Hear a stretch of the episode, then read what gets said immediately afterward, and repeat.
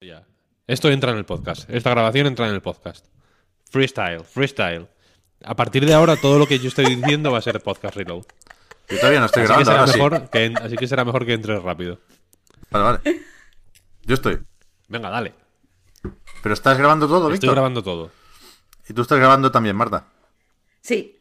Pues venga, va. Por mí le damos. Venga.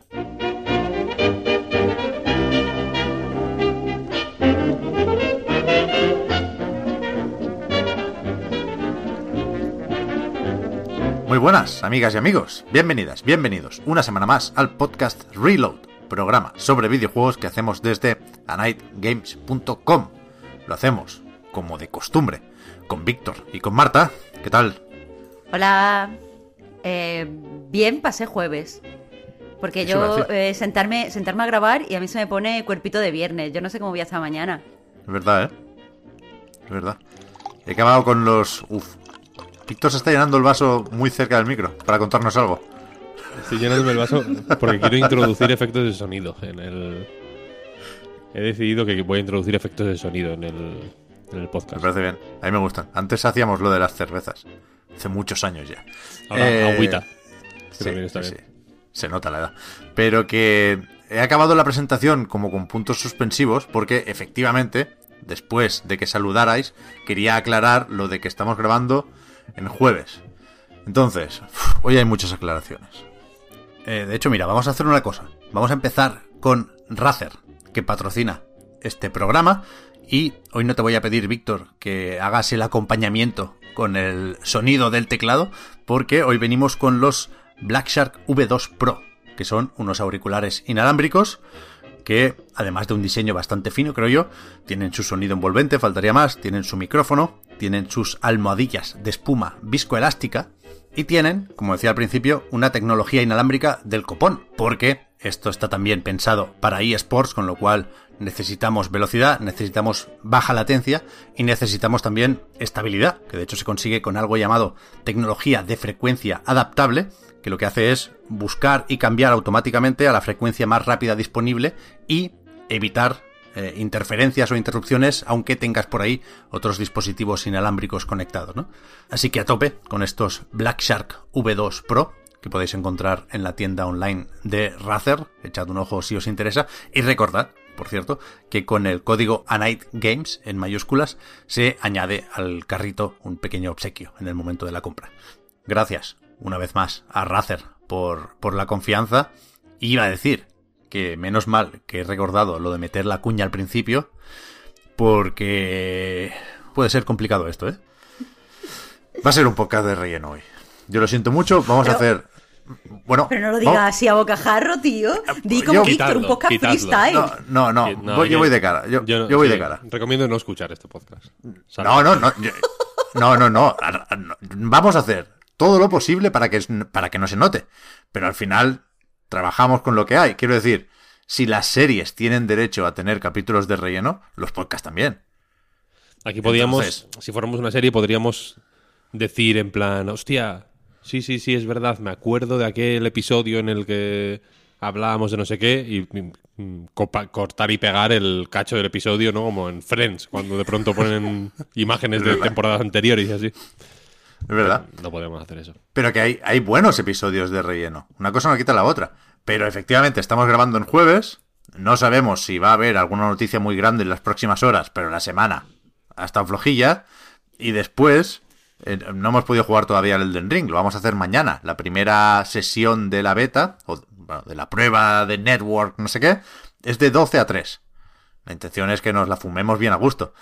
Eh, pero fumar de consumir. A veces, pues hay una polisemia ahí jodida con lo de fumar. Porque puede ser saltártelo o consumirlo con gusto. En este caso es lo, lo segundo. Nos lo pero vamos a meter que- por el culo.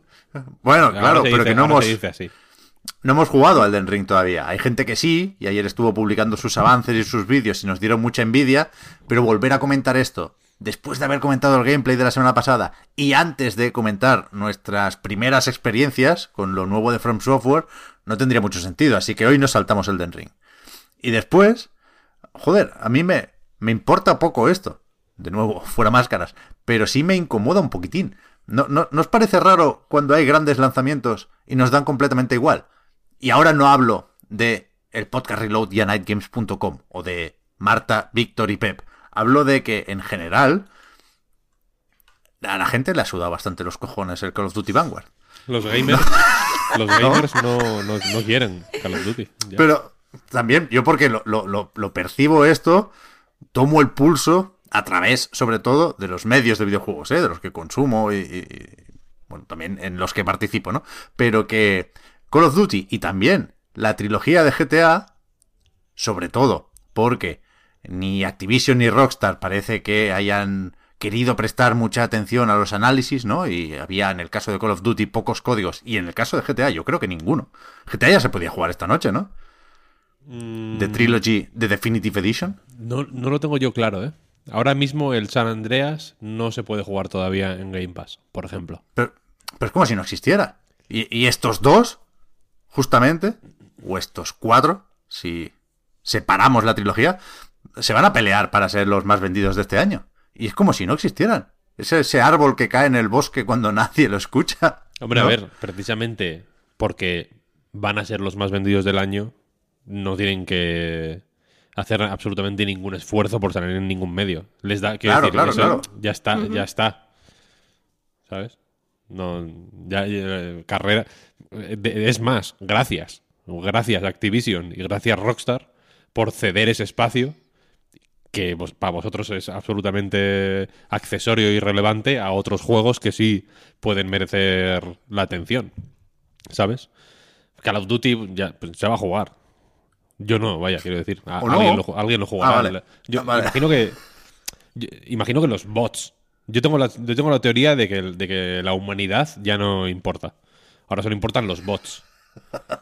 ¿No? ¿El Los metaverso? bots. El- el- no, no, no, no, no. Los bots Ah, vale. que no son que no tienen por qué ser inteligencias artificiales o algoritmos o programas informáticos pueden ser gente que son bots Claro, tú te refieres como, como las granjas de bots de Twitter, que a lo mejor un señor en gente, Rusia claro. tiene 400 cuentas y lo único que pone es perro chanche, división. claro entonces eso, eso no Claro. son eso no son es como cu- cuando en Tesla es como este robot tal y de pronto es un fulano un disfrazado claramente no es que- Claro.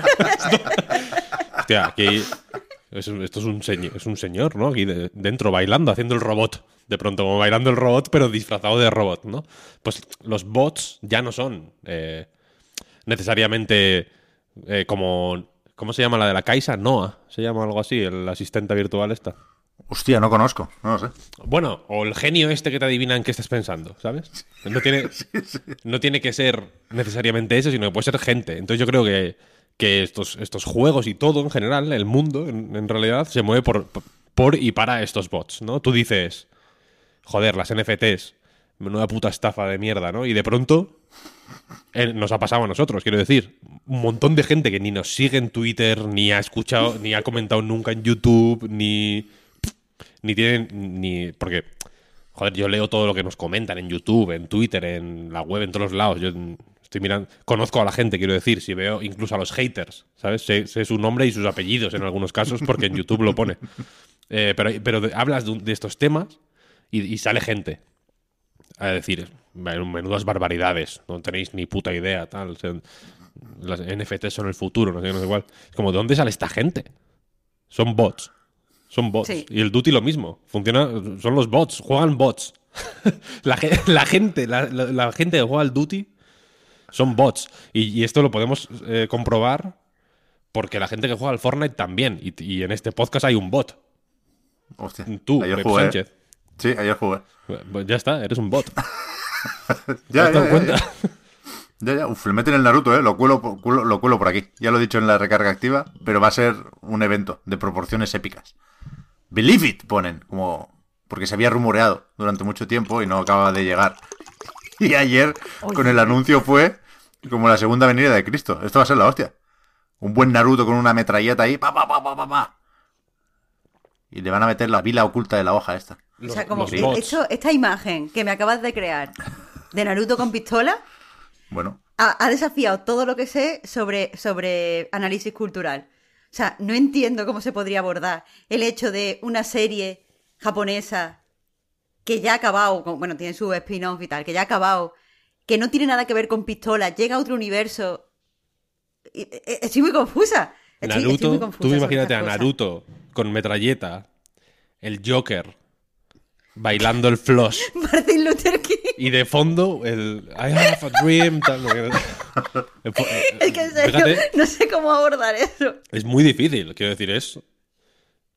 Imagínate cogerlo con las manos todo esto. No, se, te, se te desborda, ¿sabes? Es como que no puedes cogerlo todo. Es demasiado, lo- es demasiado. Lo voy a disfrutar. No, no creo que caiga nada gratis aquí. Había, hostia, ayer en la tienda de Fortnite. Es que no somos conscientes cuando meten a Ryu y a Chun-Li, pues vemos la noticia en Polygon y, y nos enteramos de que están ahí, ¿no? Pero que ayer estaba. ¿Cómo es el. Ah, el antecesor del Chavo del 8? ¿Es el Chapulín Colorado? El Chapulín, sí. El Chapulín Sí. Colorado Hay- está en el Fortnite. Hay skin de Chapulín. Mira, lo ¿Cómo juro por mi vida. ser? Os lo Pero en prometo. Estados Unidos conocen al Chapulín Colorado y al Chavo del Ocho. Os prometo que ayer había Hombre. skin del Chapulín Colorado. En México ¿Cómo aquello es. ser? Es un. como chanquete Bueno, aquí, en ¿sabes? México y, y Latinoamérica y en España, joder, yo, yo no he visto Verano Azul, pero he visto el Chavo. Pero entiendo que eso, eh, o sea, las cosas que se sacan en Fortnite es a nivel mundial, ¿no? O sea, Sí, sí, claro. un tío en Corea random, ¿sabe quién es el, el Chavo y el Chapulín? Ahora sí. Hombre, pues imagina fuerte como, me parece. Como, como chiquito de la calzada en Japón. Esas son cosas que no. Sí, sí. in- Bueno, intercambio cultural, eso es tras- trasvase. Yo creo que el Chavo del 8 no ha estado, porque creo que me habría enterado. Pero. Y, y la skin no me lo voy a comprar, porque el Chavo del 8 con metralleta no. Pero el, el gesto de se me chispoteó, o el gesto de no te juntes con esta chusma, es, ahí sí que voy a caer. Pero Mira, total, yo lo que quiero hacer, Pep, es que tú imites en algún momento del podcast al, al chavo del 8, pongas la voz y todo, y crear un NFT de ese audio. Pueden ser audios los NFT, solo se habla de, Los de audios, imágenes, ¿no? un NFT Pero puede claro, ser lo que sea, vaya. En la blockchain tú puedes meter, claro, lo que te quepa. Me parece bien. Igual. Pero solo uno para. O sea, habrá un único propietario. Tiene que haber uno, claro. Si hay más. Si hay ¿Por más, es un yo esto? MP3 normal. Ah, sí, ya he recuperado el, el hilo. Decía que a mí me gusta mucho lo de Naruto porque yo, por ejemplo, no quiero ver a Goku con una pistola. Eso me parece un sacrilegio brutal.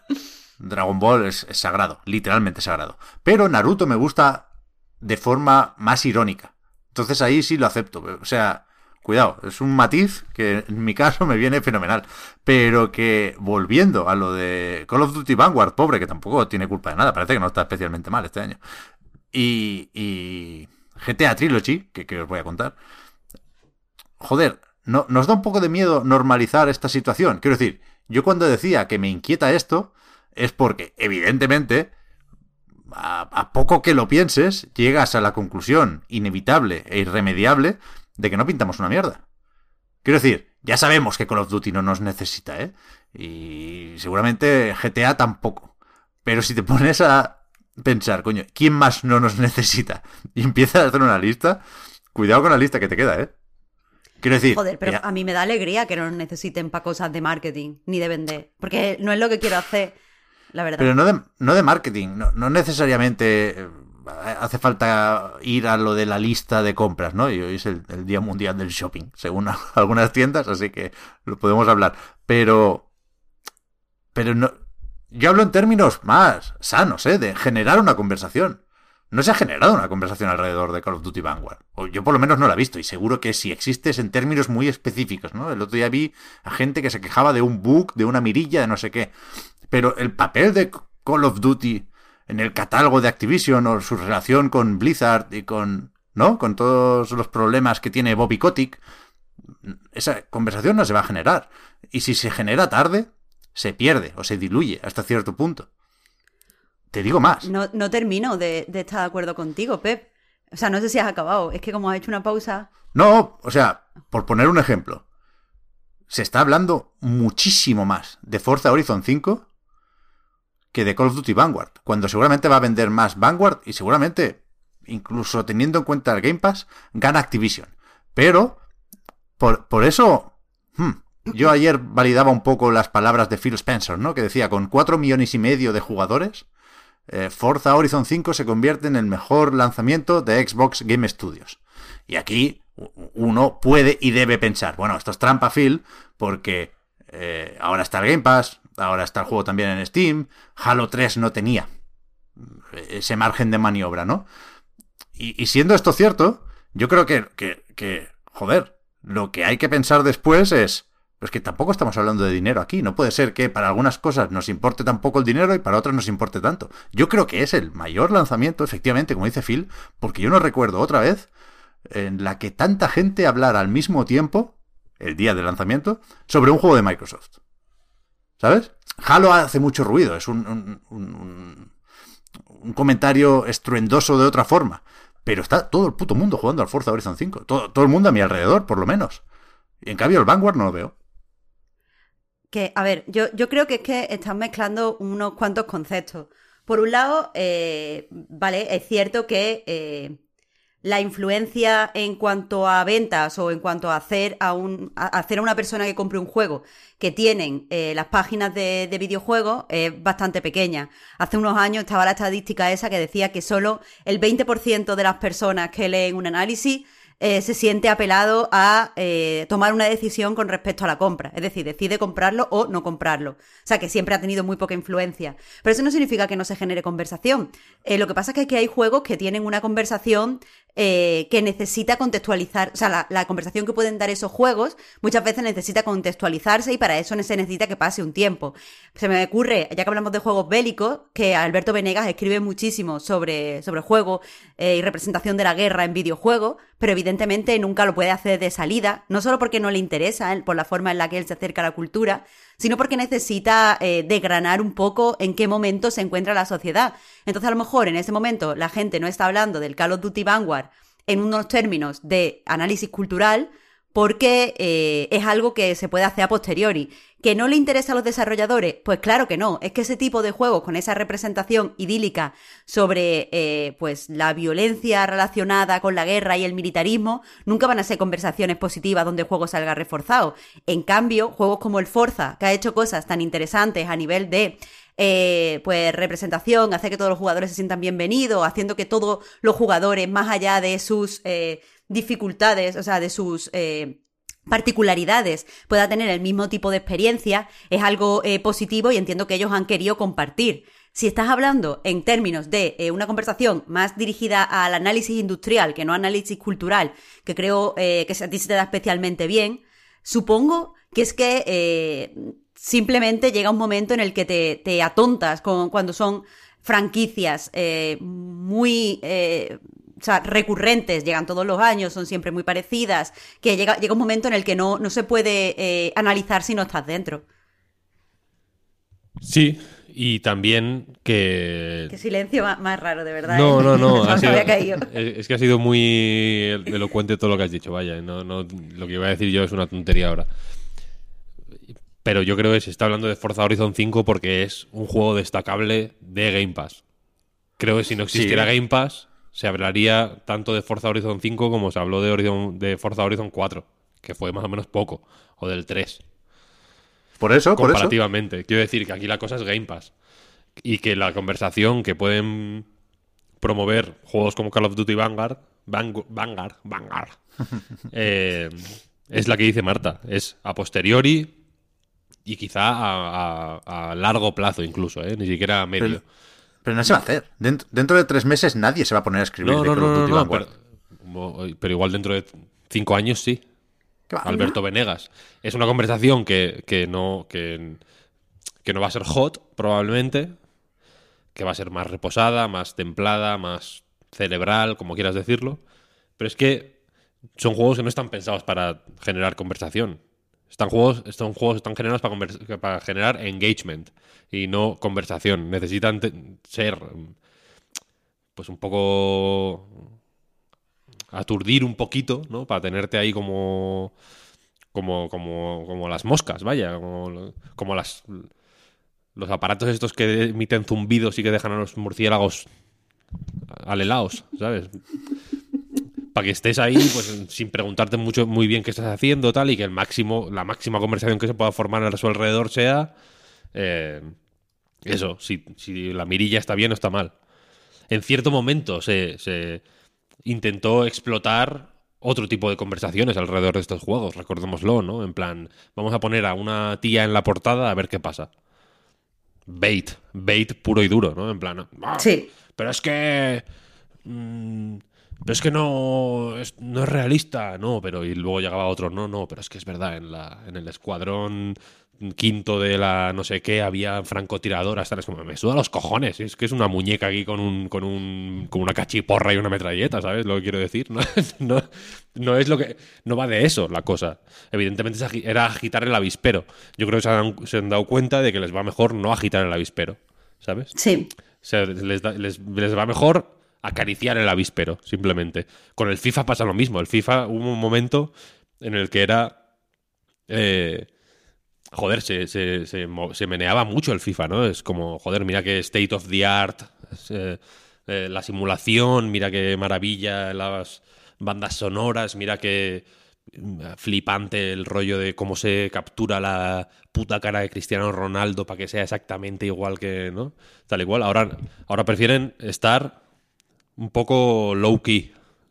¿Por qué? Pues porque, pues para que cuando el niño le robe la tarjeta a la madre y se gaste 20.000 euros en, en cromos del food, pues que sea como, uff, no ha pasado nada, vamos, Que no salgan de Guardian, ¿no? venga, venga, vamos a no, a- no hay nada que ver, no hay nada que ver. Entonces estos juegos son simplemente, pues bueno, están ahí. Sí. Eh, eh, y, y- y yo creo que lo que aquí lo- no es que no es que los juegos se hayan distanciado de, de- de las webs porque no nos necesiten. Creo que simplemente las webs se han distanciado también de, de estos juegos. Porque no hay nada que decir sobre esto sin, sin rizar el rizo de una forma que ya, que en cierto momento, insisto, se hizo y que ahora ya es como, mira, mm, es que... mm, Es que no se puede de todo, ¿sabes? No se puede estar en visa y repicando. Mm, O queremos hablar de esto o de lo otro. Y de esto ya no se puede hablar. Pues vamos a hablar de lo otro. Que ta- tampoco me preocupa en exceso, ¿eh? Insisto, es, la sensación es la de que hay algo que no encaja, como que me han movido la taza, ¿sabes? Yo no había dejado esto puesto ya en la cafetera, yo no le había dado al, al botón del café, porque no hay, no hay café. Hay algo que no me encaja y, y- y ni siquiera cuando hablo de conversación no, no, no me voy necesariamente a Alberto Venegas, ¿eh? que bienvenido sea cualquier cosa que, que escriba, pero hablo de, de simplemente pues la gente de mi entorno diciendo, hostia, pues al final, cuidado, ¿eh? que el Vanguard no está mal, ¿eh? Hostia, por fin eh, me engancho a los zombies, o el multijugador este año nos lo saltamos. No lo veo, no lo veo. Y, y seguramente están en, en discords específicos y seguramente es un problema mío de desconexión, de que no sé dónde buscar esas opiniones, ¿eh? Pero, pero veo ese contraste ahí del Forza Horizon. No hago más que ver fotos de gente con sus coches en México y, y- del otro no, no me entero. No sé. Hay una, una pequeña disonancia ahí. Pero vaya, yo estoy, estoy la mar de bien jugando a mis cosas, ¿eh? Me he acabado los Guardianes de la Galaxia, voy haciendo poco a poco, ahora vuelvo al Inscription. Efectivamente, me tocó ponerme con Fortnite porque estaba muy atrás en el pase de batalla y se acaba el 5 de diciembre, creo recordar, y si no me da para el Carnage, Matanza, que es el, el personaje, el último del pase de batalla, pues sí quería el mono astronauta. Y si ya lo tengo, ya estoy tranquilo, no pasa nada. Yo estoy bien, ¿eh? Yo estoy jugando la mar de relajado y tengo mi, mis candidatos a mejores juegos del año, tal. Pero hay cosas que no, que no me encajan y esas mierdas son pinchazos en la cabeza constantemente. Pero bueno, Pues yo estoy más a gusto que Dios ignorando of Duty. Fíjate lo que te digo. si yo también, si yo O también, sea, ahora pero me, siento, me siento como en mi salsa ahora, por fin.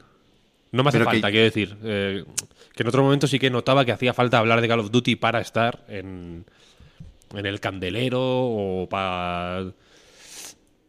O para hablar de lo que importaba realmente en ese momento, ¿no? De, lo, de, de- de dónde se estaban haciendo las cosas. Porque es cierto que en, en determinadas épocas, hace no tanto, ¿eh? Pues joder, ahí sí que se, se estaban cociendo cosas que eran interesantes. Pero ahora hay- yo creo que se han se han consolidado. En, bueno, re- retomo esta palabra grotesca que, que ya creo que lo comentamos en la temporada pasada, ¿no? El, el episodio de la consolidación, no sé cuál es, pero se habló de ello. Eh, ahora sería un buen momento, ¿no? Para meter aquí el, el remember, ¿no? De la temporada anterior. Pero la cosa es que se han consolidado tanto los, los modelos de negocio, las no sé qué, no sé cuál, no sé cuál, que que es todo tan fofo y, tan blando y tan igual. O sea, a mí me deprime, sinceramente, y por eso creo que es que, que, no hay por qué no ignorar toda esta mierda. Que te metas en Warzone, en Fortnite, en Apex, en, en todos estos juegos, los juegos de este estilo que existen y sean igual. Sí, sí. El pase de batalla, el no sé qué, la season no sé qué, el bla bla bla. son el mismo juego. ¿Qué coño qué está pasando aquí? Y luego se queja la gente de, que, de, que, hay demasiados juegos indies de cartas. Como, tócate la polla. ¿Sabes lo, que quiero decir? Pues si, si, es peor esto. ¿Sabes? O sea, ¿qué diferencia entre Inscription y Monster Train y Slade Spire y el, y el puto Magic? Hay un mundo de diferencia. Entre estos no hay nada, son el mismo juego. Claro, es que, es que también cuando hablamos de, conversación y tal, y dónde están pasando las cosas, tenemos también que darnos cuenta que eh, la, industria del videojuego en general ha crecido a lo ancho. Entonces, eh, ahora hay tanta variedad que es, es, creo, impensable que en un medio, da igual que se llame Night, da igual que se llame banda o que se llame 3D juego, se puede hablar de toda la, la industria en general. Entonces, eh, es normal que vayamos dejando cosas a los lados, es normal que vayamos dejando pues los juegos como servicio. Nosotros personalmente en no los vamos a cubrir porque nos cuesta tener a una persona tan implicada en un juego como servicio. Los eSports los vamos a, dejar de lado porque la verdad es que eh, hay que tener una persona específica que controle de esto y que esté pendiente de la actualidad de los equipos y tal. Los juegos tal, los vamos, ¿sabes? Tenemos que ir al final eh, haciendo como una criba de qué nos interesa hablar y qué es lo que nos interesa poner nosotros en el centro. Y creo que de una forma orgánica, nosotros al final lo que hemos hecho, eh, pues es centrarnos más en los juegos que, eh, pues que experimentan o que hacen propuestas interesantes desde el punto de vista cultural eh, y por eso los tratamos. Quiero decir, Pep, por ejemplo, tú juegas a, a, Fortnite, pero no en la web no hay ningún texto donde tú hables del Fortnite. No. O sea, tú, claro, pues de, de alguna forma eres consciente que eso no ha pasado la criba de las cosas que nosotros queremos tratar, lo hemos tenido que dejar de lado porque no podemos, no podemos abarcar todo lo que ya son videojuegos. Entonces quizá estás eh, eh, lo que tú has dicho antes, básicamente. Eh, estás rodeado de una gente que ha hecho una criba similar a la tuya y entonces estas conversaciones sobre si se ha mejorado los mapas para el modo zombie ya no pasan en los medios que tú consumes y con los analistas con los que te, te relacionas. Sí, está claro, ¿eh? Está claro. Y, insisto, no me molesta, pero, pero quiero ir más allá, ¿no? Porque a veces pensamos o tendemos a pensar que hay una fórmula mágica para entender la industria, ya nos gustaría, ¿no? Y, y yo creo que nos estamos saltando una serie de sutilezas que por sí solas no definen nada, no marcan la próxima tendencia, pero que sí se van sumando, sí van interactuando y nos las vamos a, encontrar o vamos a notar sus efectos de golpe. O sea, perdonad por hacer esos pensamientos tan abstractos, ¿eh? pero yo, estoy obsesionado con lo de el, cambio, que no tiene una forma muy concreta y ya lo he dicho alguna vez, ¿eh? cuando intentamos ponerle nombre, eh, caemos en cosas que pueden ser feas como decir que los chinos vienen a cambiarnos los jueguicos, ¿no? Cuidado. Eso por sí solo no, no, no significa nada. Pero, pero yo sí creo que, joder, que de alguna forma se está cultivando poco la afición por los videojuegos. Yo, creo que hay más gente que nunca jugando, pero creo que se está jugando de otra forma. Creo que hay más señales que nos indican un cambio de ciclo de las que se suelen comentar. Yo el otro día, por ejemplo, pensaba, y, y ahora sí, poniendo nombres, en que tanto Call of Duty como Pokémon, me dio por pensar esto, ya han vivido sus mejores momentos. En cuanto a popularidad, eh, o sea, Call of Duty viene de un pico muy bestia con el móvil, con el Warzone, y de aquí para abajo, porque, o sea, Warzone al mismo tiempo es algo muy tentador, en tanto que free to play, Battle Royale, tal y cual, pero también se va a quemar. O sea, se quema antes un juego como servicio que una franquicia con entregas anuales. ¿Sabes? O sea, aumentan mucho la popularidad de la franquicia, pero después van erosionando las entregas anuales, que es lo que necesitas para mantener y recuperar esa popularidad. Es, lo que te da cierta libertad para encajar la franquicia con los tiempos que corren, ¿no? Y, y yo creo que Vanguard se la ha pegado. Porque a estas alturas Activision ya siempre hace un comunicado. hablando de las ventas de Call of Duty. Y si no dice cuánto ha vendido, si dice que han crecido las ventas digitales tal, tal. Vanguard no existe ni, ni para los inversores. A eso voy. Y creo que hay, bueno, que esas señales las estamos ignorando porque estamos con otras cosas. Pero bueno, ahora sí me estoy montando yo la película y no avanzamos, ¿eh? Pero, pero creo que hay una idea ahí. Que, algún día espero poder eh, aterrizarla, como dicen los, los de marketing la verdad me parece, me parece interesante. También tendríamos que ver si no es que la franquicia se, erosione, sino que el público tiene eh, sistemas de consumo diferentes. Quiero decir, claro, las entregas anuales va bien para gente que pueda gastarse del tirón una pasta, pero los juegos como servicio, a lo mejor si tu público es muy adolescente o es personas que, pues van más apuradas eh, económicamente, están bien porque va gastando poquito a poco, ¿sabes? Es más, variable lo que puedes ir gastando en el juego. Puedes gastar un poquito todos los meses. Sí. ¿Sabes lo que te digo? A, lo mejor el, que el público sea muy adolescente influye. A lo mejor mm, eh, eh, al final es la, la, eh, pues, pues las condiciones económicas lo que, lo que determinan todos estos cambios que tú señalas. O, es un componente en estos cambios que tú señalas. Sí, sí. Pero joder, que a mí me gusta Call of Duty. Si yo disfruté como un enano con el Modern Warfare y Dios quiera que el año que viene nos toque Modern Warfare 2 y vuelva a Soap y sea el multijugador una pasada. Pero... Pero no sé, las franquicias se, están deformando, algunas son irreconocibles.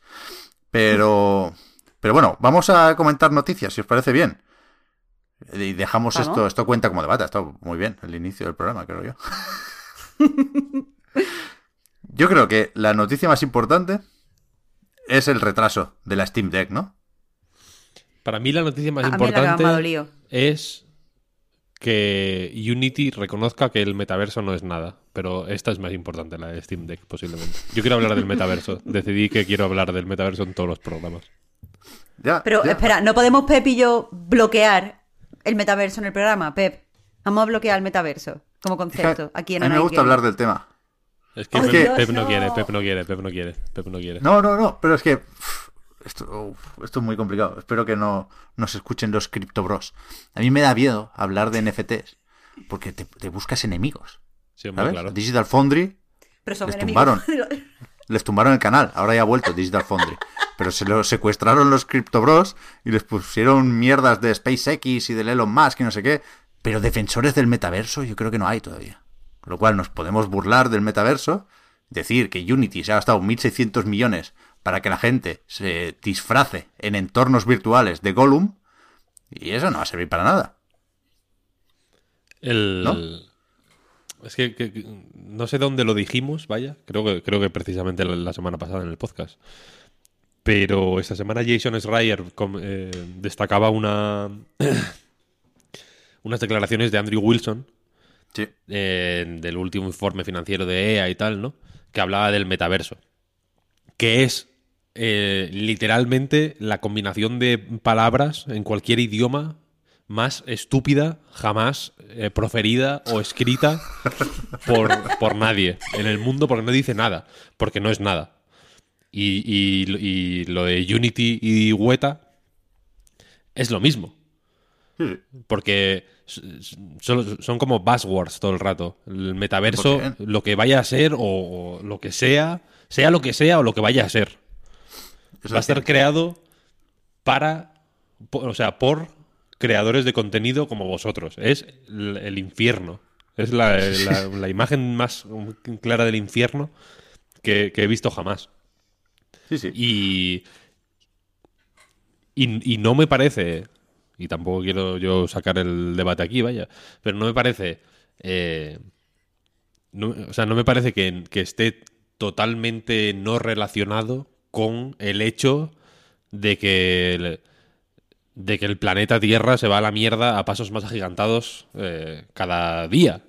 O sea, quiero decir que las que las a, medida que los informes de organismos expertos de todo el planeta independientes unos de otros, quiero decir, eh, dan eh, previsiones más catastróficas para dentro de 50, 30, 10 años, o sea, quiero decir, cada vez más tremendas y más cercanas. parece que más eh, prisa hay por eh, implantar esta idea de que se puede vivir en Internet, de alguna manera, ¿no? Que al final es la... Que es- perdón, que se puede vivir en Internet, ¿no? Que se puede trabajar en Internet, que es una cosa muy diferente. Eh, y, y- y- y a- ayer por la noche estaba pensando que... Que manda huevos que de todos los putos libros que se han escrito en el siglo XX, o 20 20 21, creo que es en realidad, Ready Player One sea el que mejor ha predicho el futuro. Bueno, Posiblemente, pues, el- posiblemente- Eso, eso no, no, no, no, no. hot take. No, no, no, no, Pero, no, no es ninguna, no es ninguna hot take. Es un libro malísimo, es una historia patética, es una la adaptación al cine de Steven Spielberg es malísima también, pero es que es hacia donde está yendo todo a pasos agigantados. O sea, quiero decir que, la, Pero- que pero- es como te ríes porque está King Kong y Chun-Li y el Notas del Doom y Sonic ahí como peleando, tal, no sé igual. Si antes acaba de describir el puto Pep en el Fortnite a Na- Na- Na- Naruto con metralletas. Pero si, si ya vivimos ahí. Es que es muy, es que es muy fuerte. O sea, la, la- el formato en que se presenta esta, es- toda esta mierda en Ready Player One es mucho más tremendo, ¿no? Es mucho más pues, espectacular, pues porque al final es un es un libro pues muy de que, que busca ser entretenimiento también. Quiero decir que no es un libro que presente eso de forma crítica no al revés probablemente lo presenta como una ensalza como una idea casi a ensalzar no en plan joder mira qué guapo.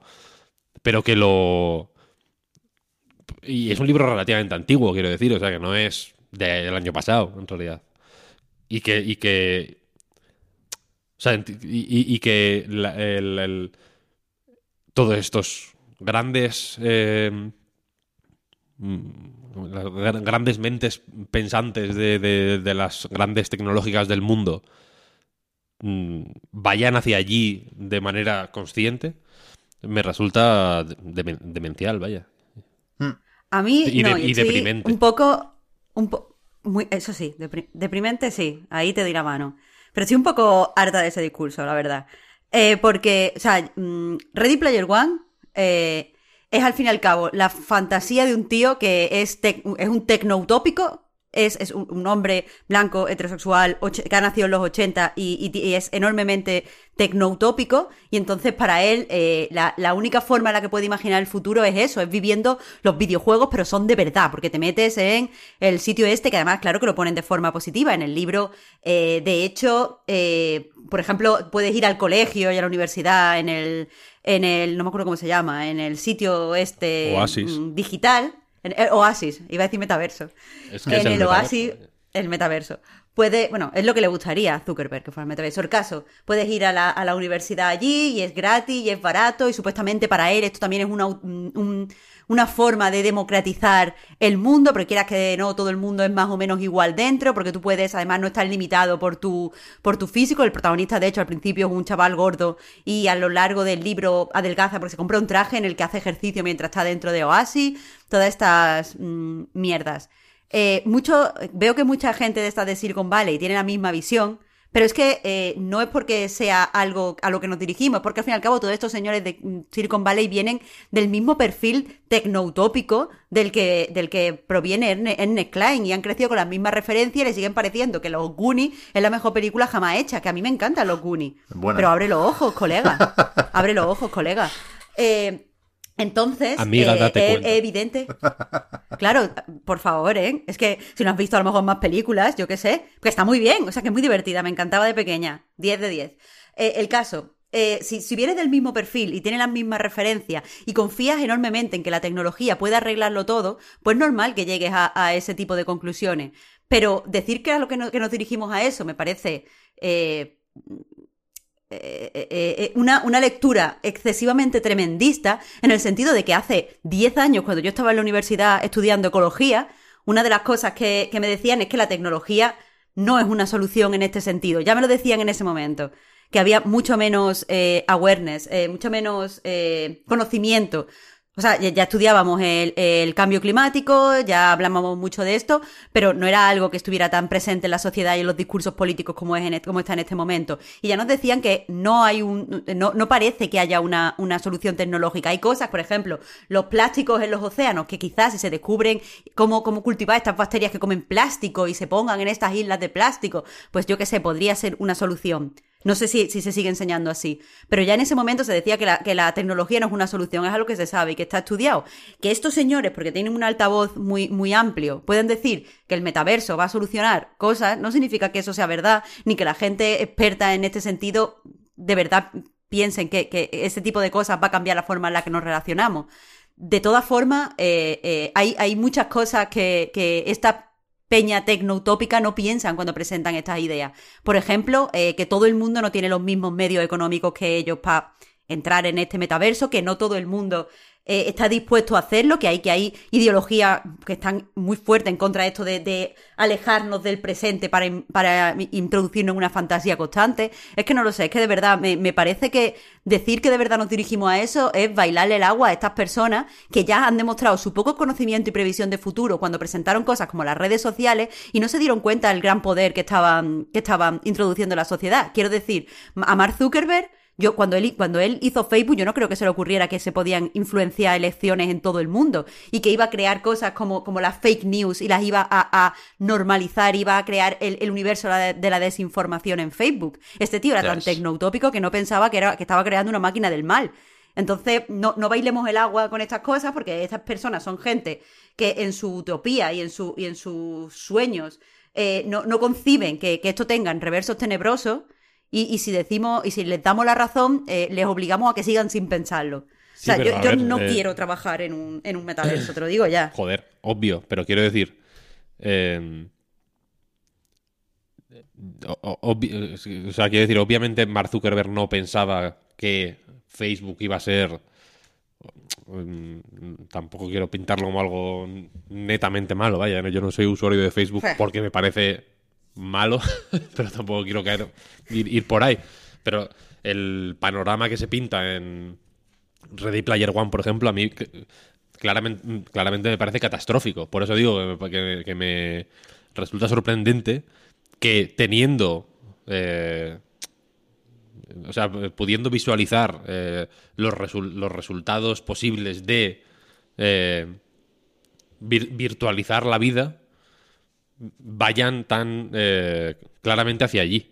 ¿Sabes? O sea que. Porque es como, vale, Facebook no podías prever lo que iba a pasar, ¿no? O, Twitter. No puedes.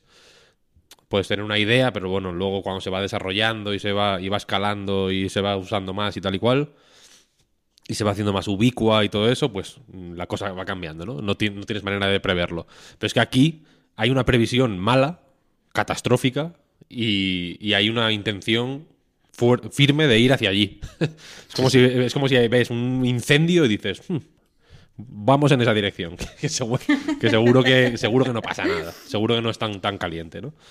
Me, parece loco. Y, y, evidentemente es bailarles el agua. Pero es que sí, pero es que mm, yo soy tecno pesimista en ese sentido, quiero decir. y, pesimista en, en general, quiero decir. Creo que ya estamos en el final.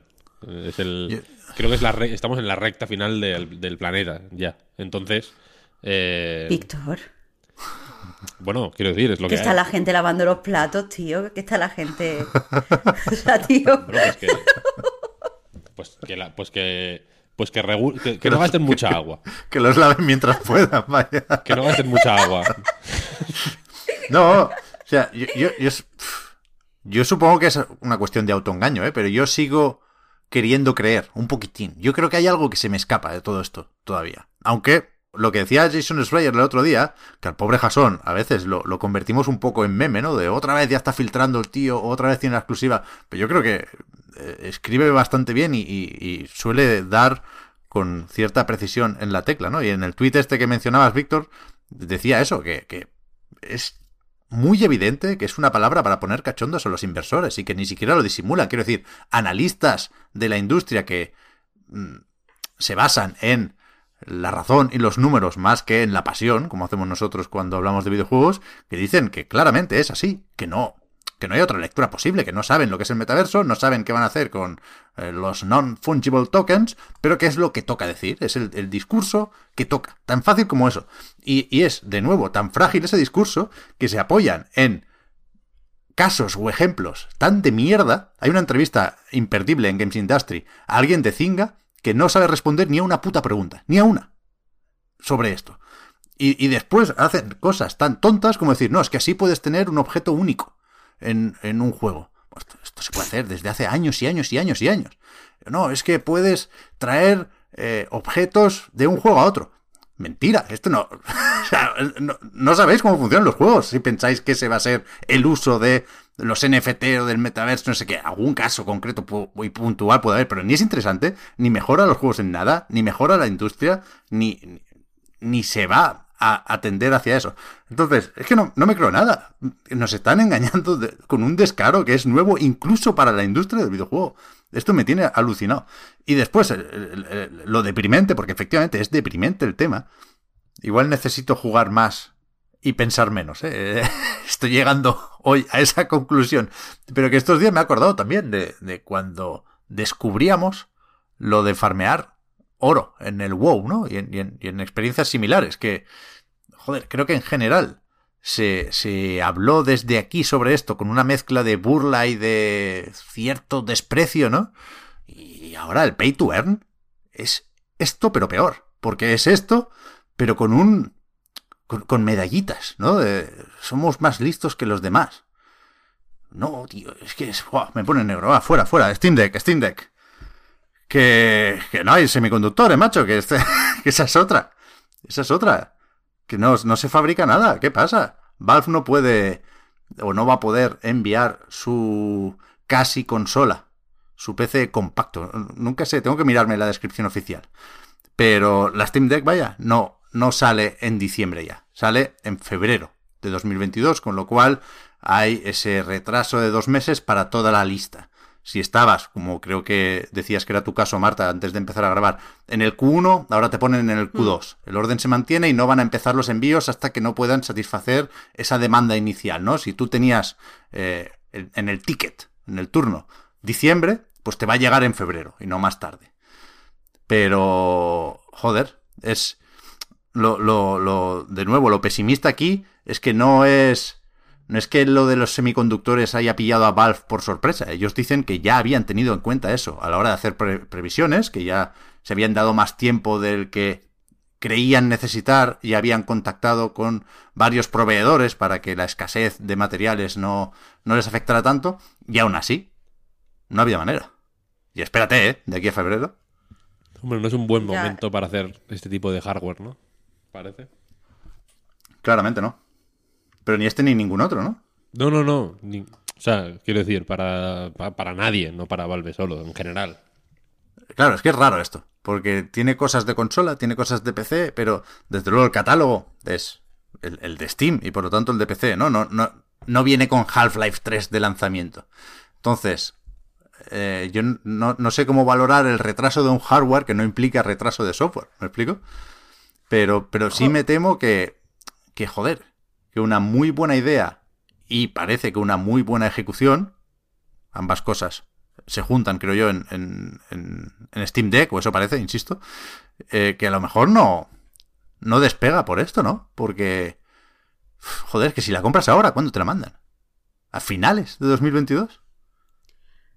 A ver, eh, quiero, quiero explicar un poco. Yo, lo primero, y no lo digo de broma, ni exagerando, ni haciendo chistes, yo estoy totalmente de sola con el retraso. o sea, para mí, eh, para mí, eh, la Steam Deck, y, sé que puede sonar extraño, especialmente de ti, Pep, pero para mí era más importante que la salida de las consolas de nueva generación. Me lo creo, me lo creo, ¿eh? Claro, porque eh, yo no doy a lo mejor tanta importancia a los títulos que ya lo hemos hablado muchas veces, como de nueva generación que hacen uso de toda la tecnología existente para tener una experiencia visual hiperóptima, pero sí le doy mucha importancia a mi propia experiencia jugando, es decir, a mi comodidad, a la forma en la que mm, puedo mm, disfrutar de los juegos, aunque sean los mismos juegos para PC. Y yo estoy convencida que de la misma forma que eh, pues eh, Switch y que, y que la Vita y tal, pues me revolucionaron la forma en la que yo podía jugar, este, esta Steam Deck lo iba a hacer aún mejor simplemente por tener el catálogo de Steam y por dejarme jugar todos los juegos de PC que me, que me, que me flipan de la forma en la que yo quiero. Para mí iba a ser eso, una, una revolución inmensa y ahora pues tengo, tengo que esperar, estoy bastante triste. Por un lado, eh, evidentemente desde el punto de vista mm, físico, el de los semiconductores, pues no es el momento de, sacar estas cosas, pero sí creo que es un momento, el momento social de hacer este tipo de, lanzamiento, eh, efectivamente porque la, gente que, ha entrado a, y, entiende las comodidades que tiene una, consola portátil que, y que ha entrado a este universo gracias a Switch, eh, ahora puede eh, continuar disfrutando de una, de una experiencia portátil, pero upgradeada, o sea, con mucho más de lo que te iba a dar la Switch Pro. Entonces creo que en, desde el punto de vista del mercado sí que es el momento.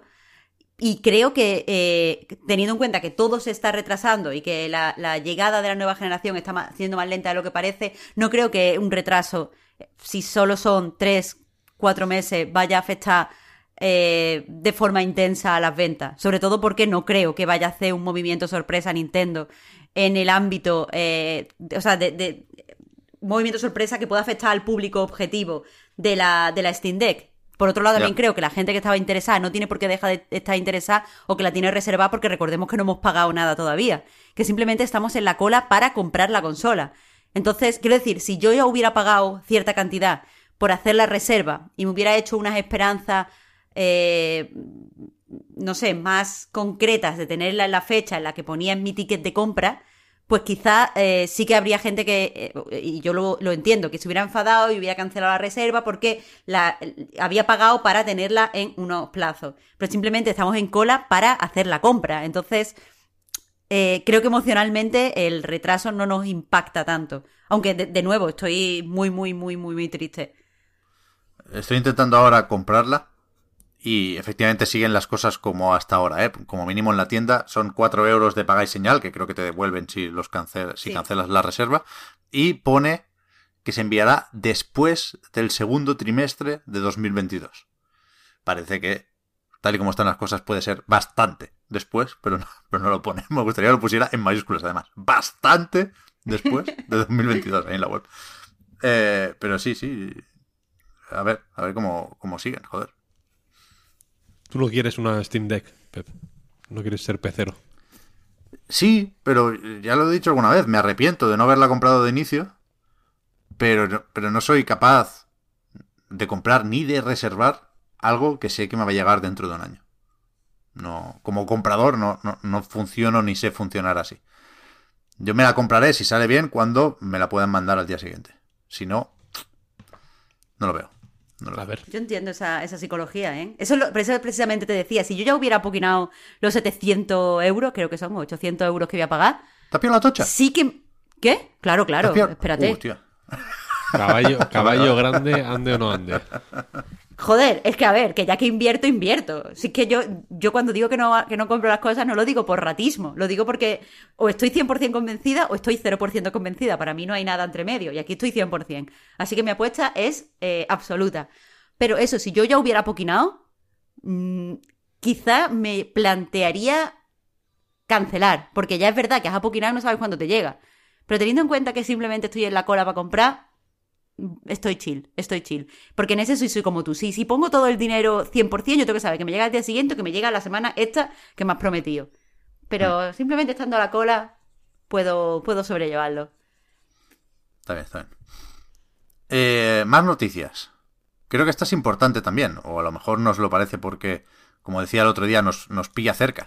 2K ha comprado Elite 3D, que es un estudio valenciano, como decíamos el otro día en la recarga, Víctor, no muy conocido porque no suele salir su logo en la portada, pero que sí, sí ha colaborado con proyectos muy, muy tochos, con Call of Duty, sin ir más lejos, ¿no? Con eh, Diablo 2 Resurrected, salía el otro día en la portada de su página web, pero también con Electronic Arts, quiero decir, eh, es el típico equipo de outsourcing que hace muchos assets 2D y 3D, decían en la nota de prensa de 2K, y que eh, de los mismos propietarios hay un estudio de desarrollo más tradicional, digamos, se llama Turia Games y que también lo ha comprado 2K.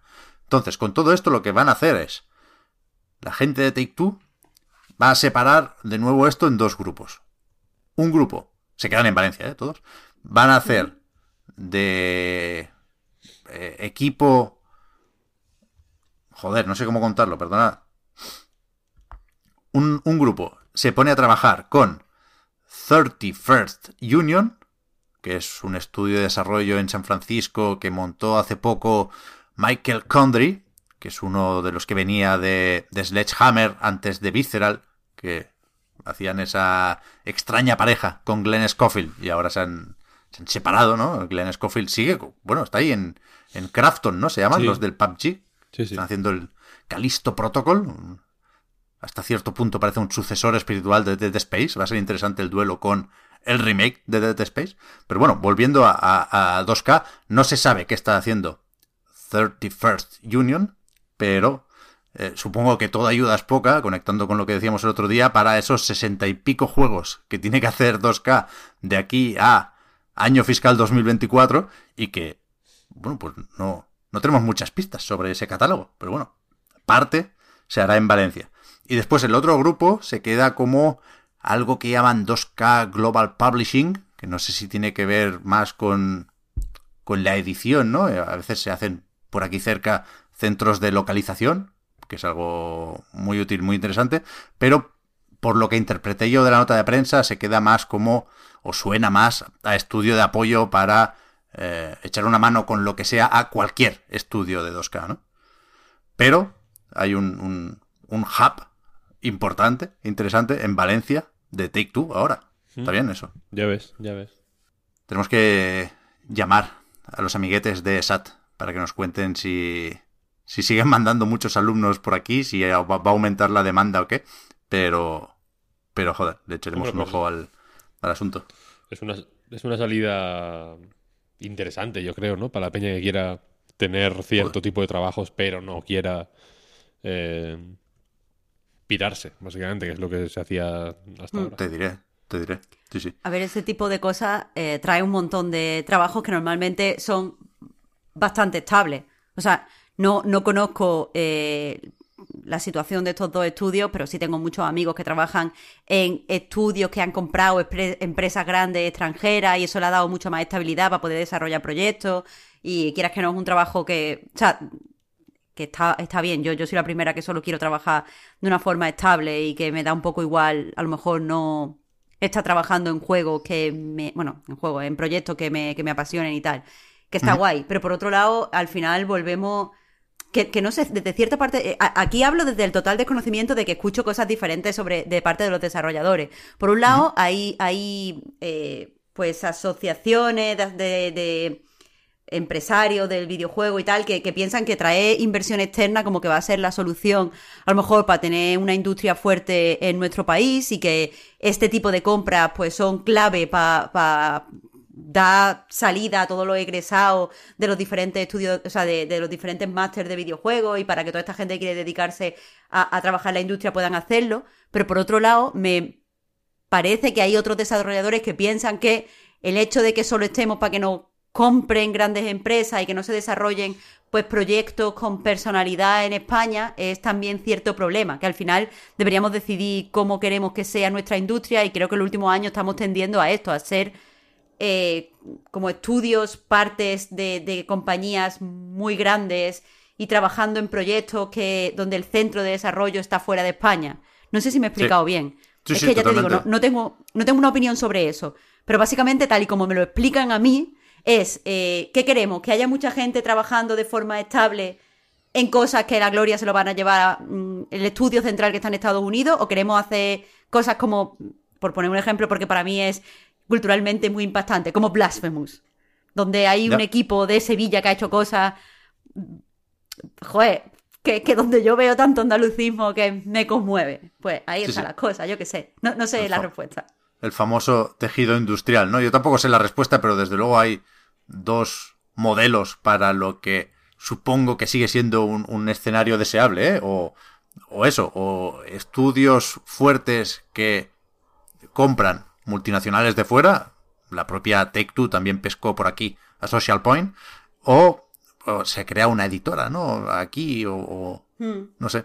Se, se, se aglutina desde aquí ese talento, pero no, no parece que sea el caso. Y, y de todos modos, yo creo que la mayoría de los desarrolladores firmarían lo de la situación actual, ¿no? Que Nintendo venga a encargarle un Metroid a Mercury, que Take Two se ponga a comprar, que las empresas para, o sea, que hacen juegos para móviles no, no sean un one hit wonder. No sé, yo creo que, que, se está haciendo muchas cosas, ¿no? THQ también tiene su estudio aquí en Barcelona.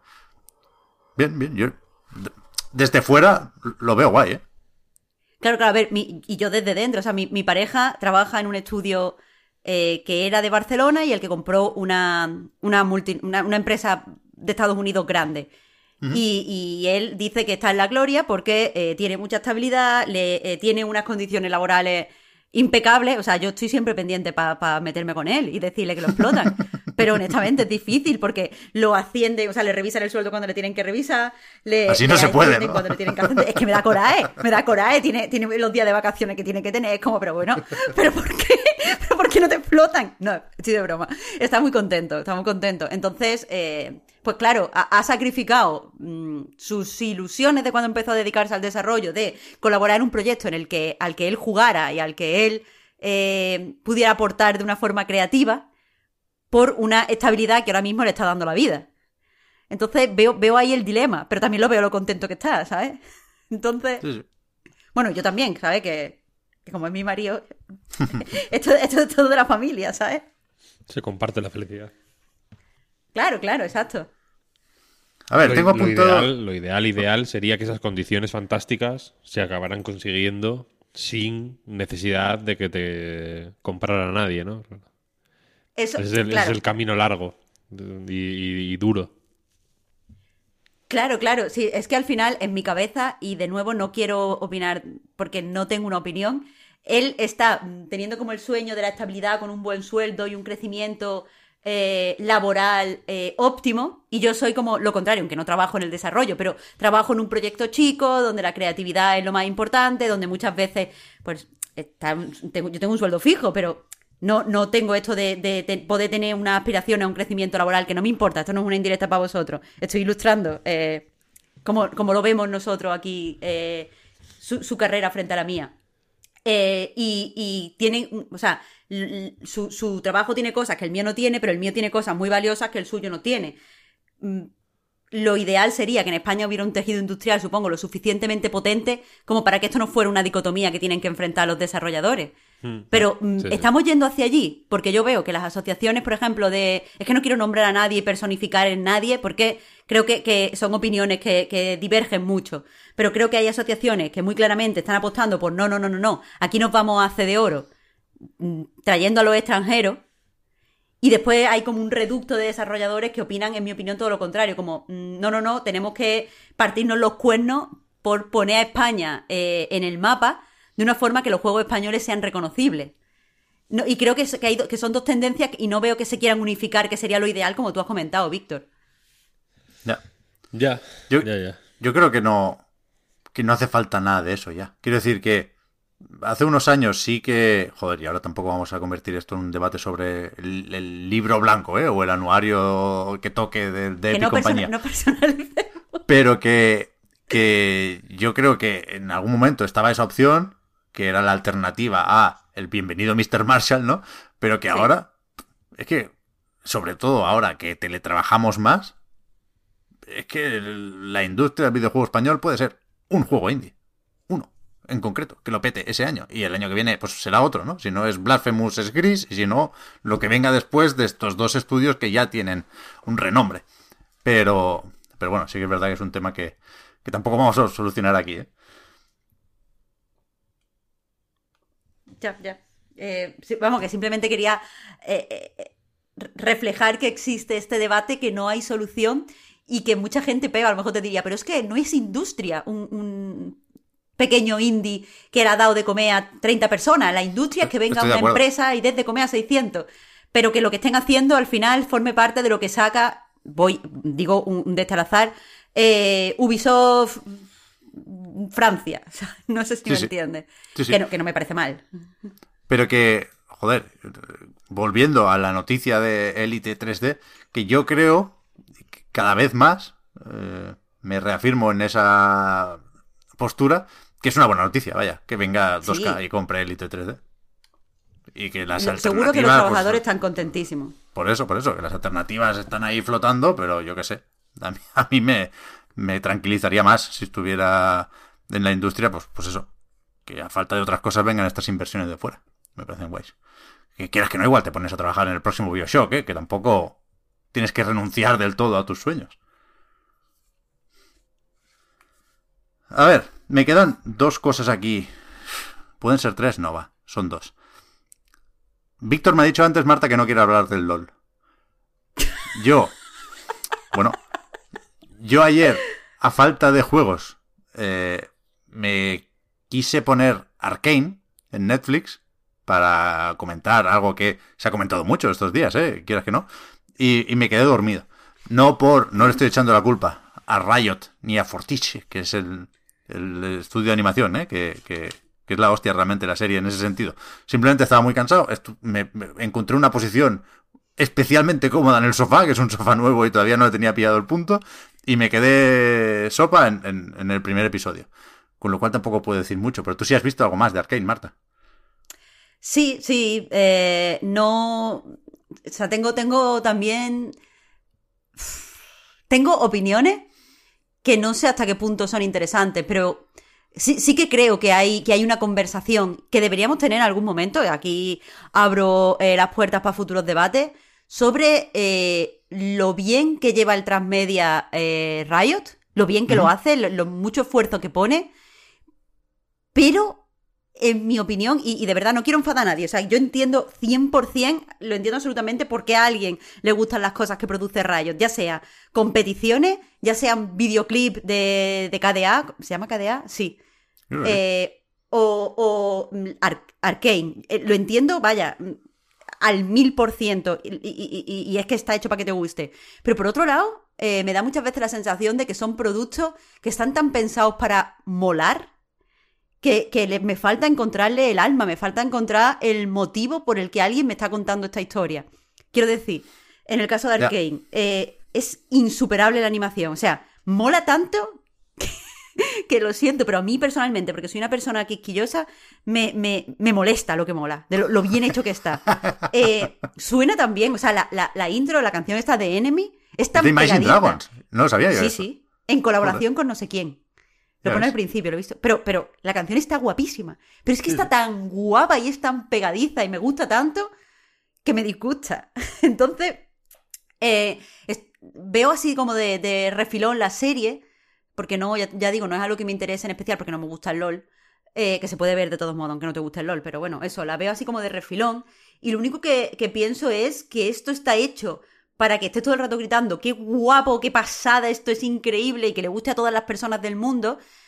Y el pago por hacer un producto así es que eh, perdido en molar, al final no, no tenga impacto. A mí todavía no hay nada que me haya dado un...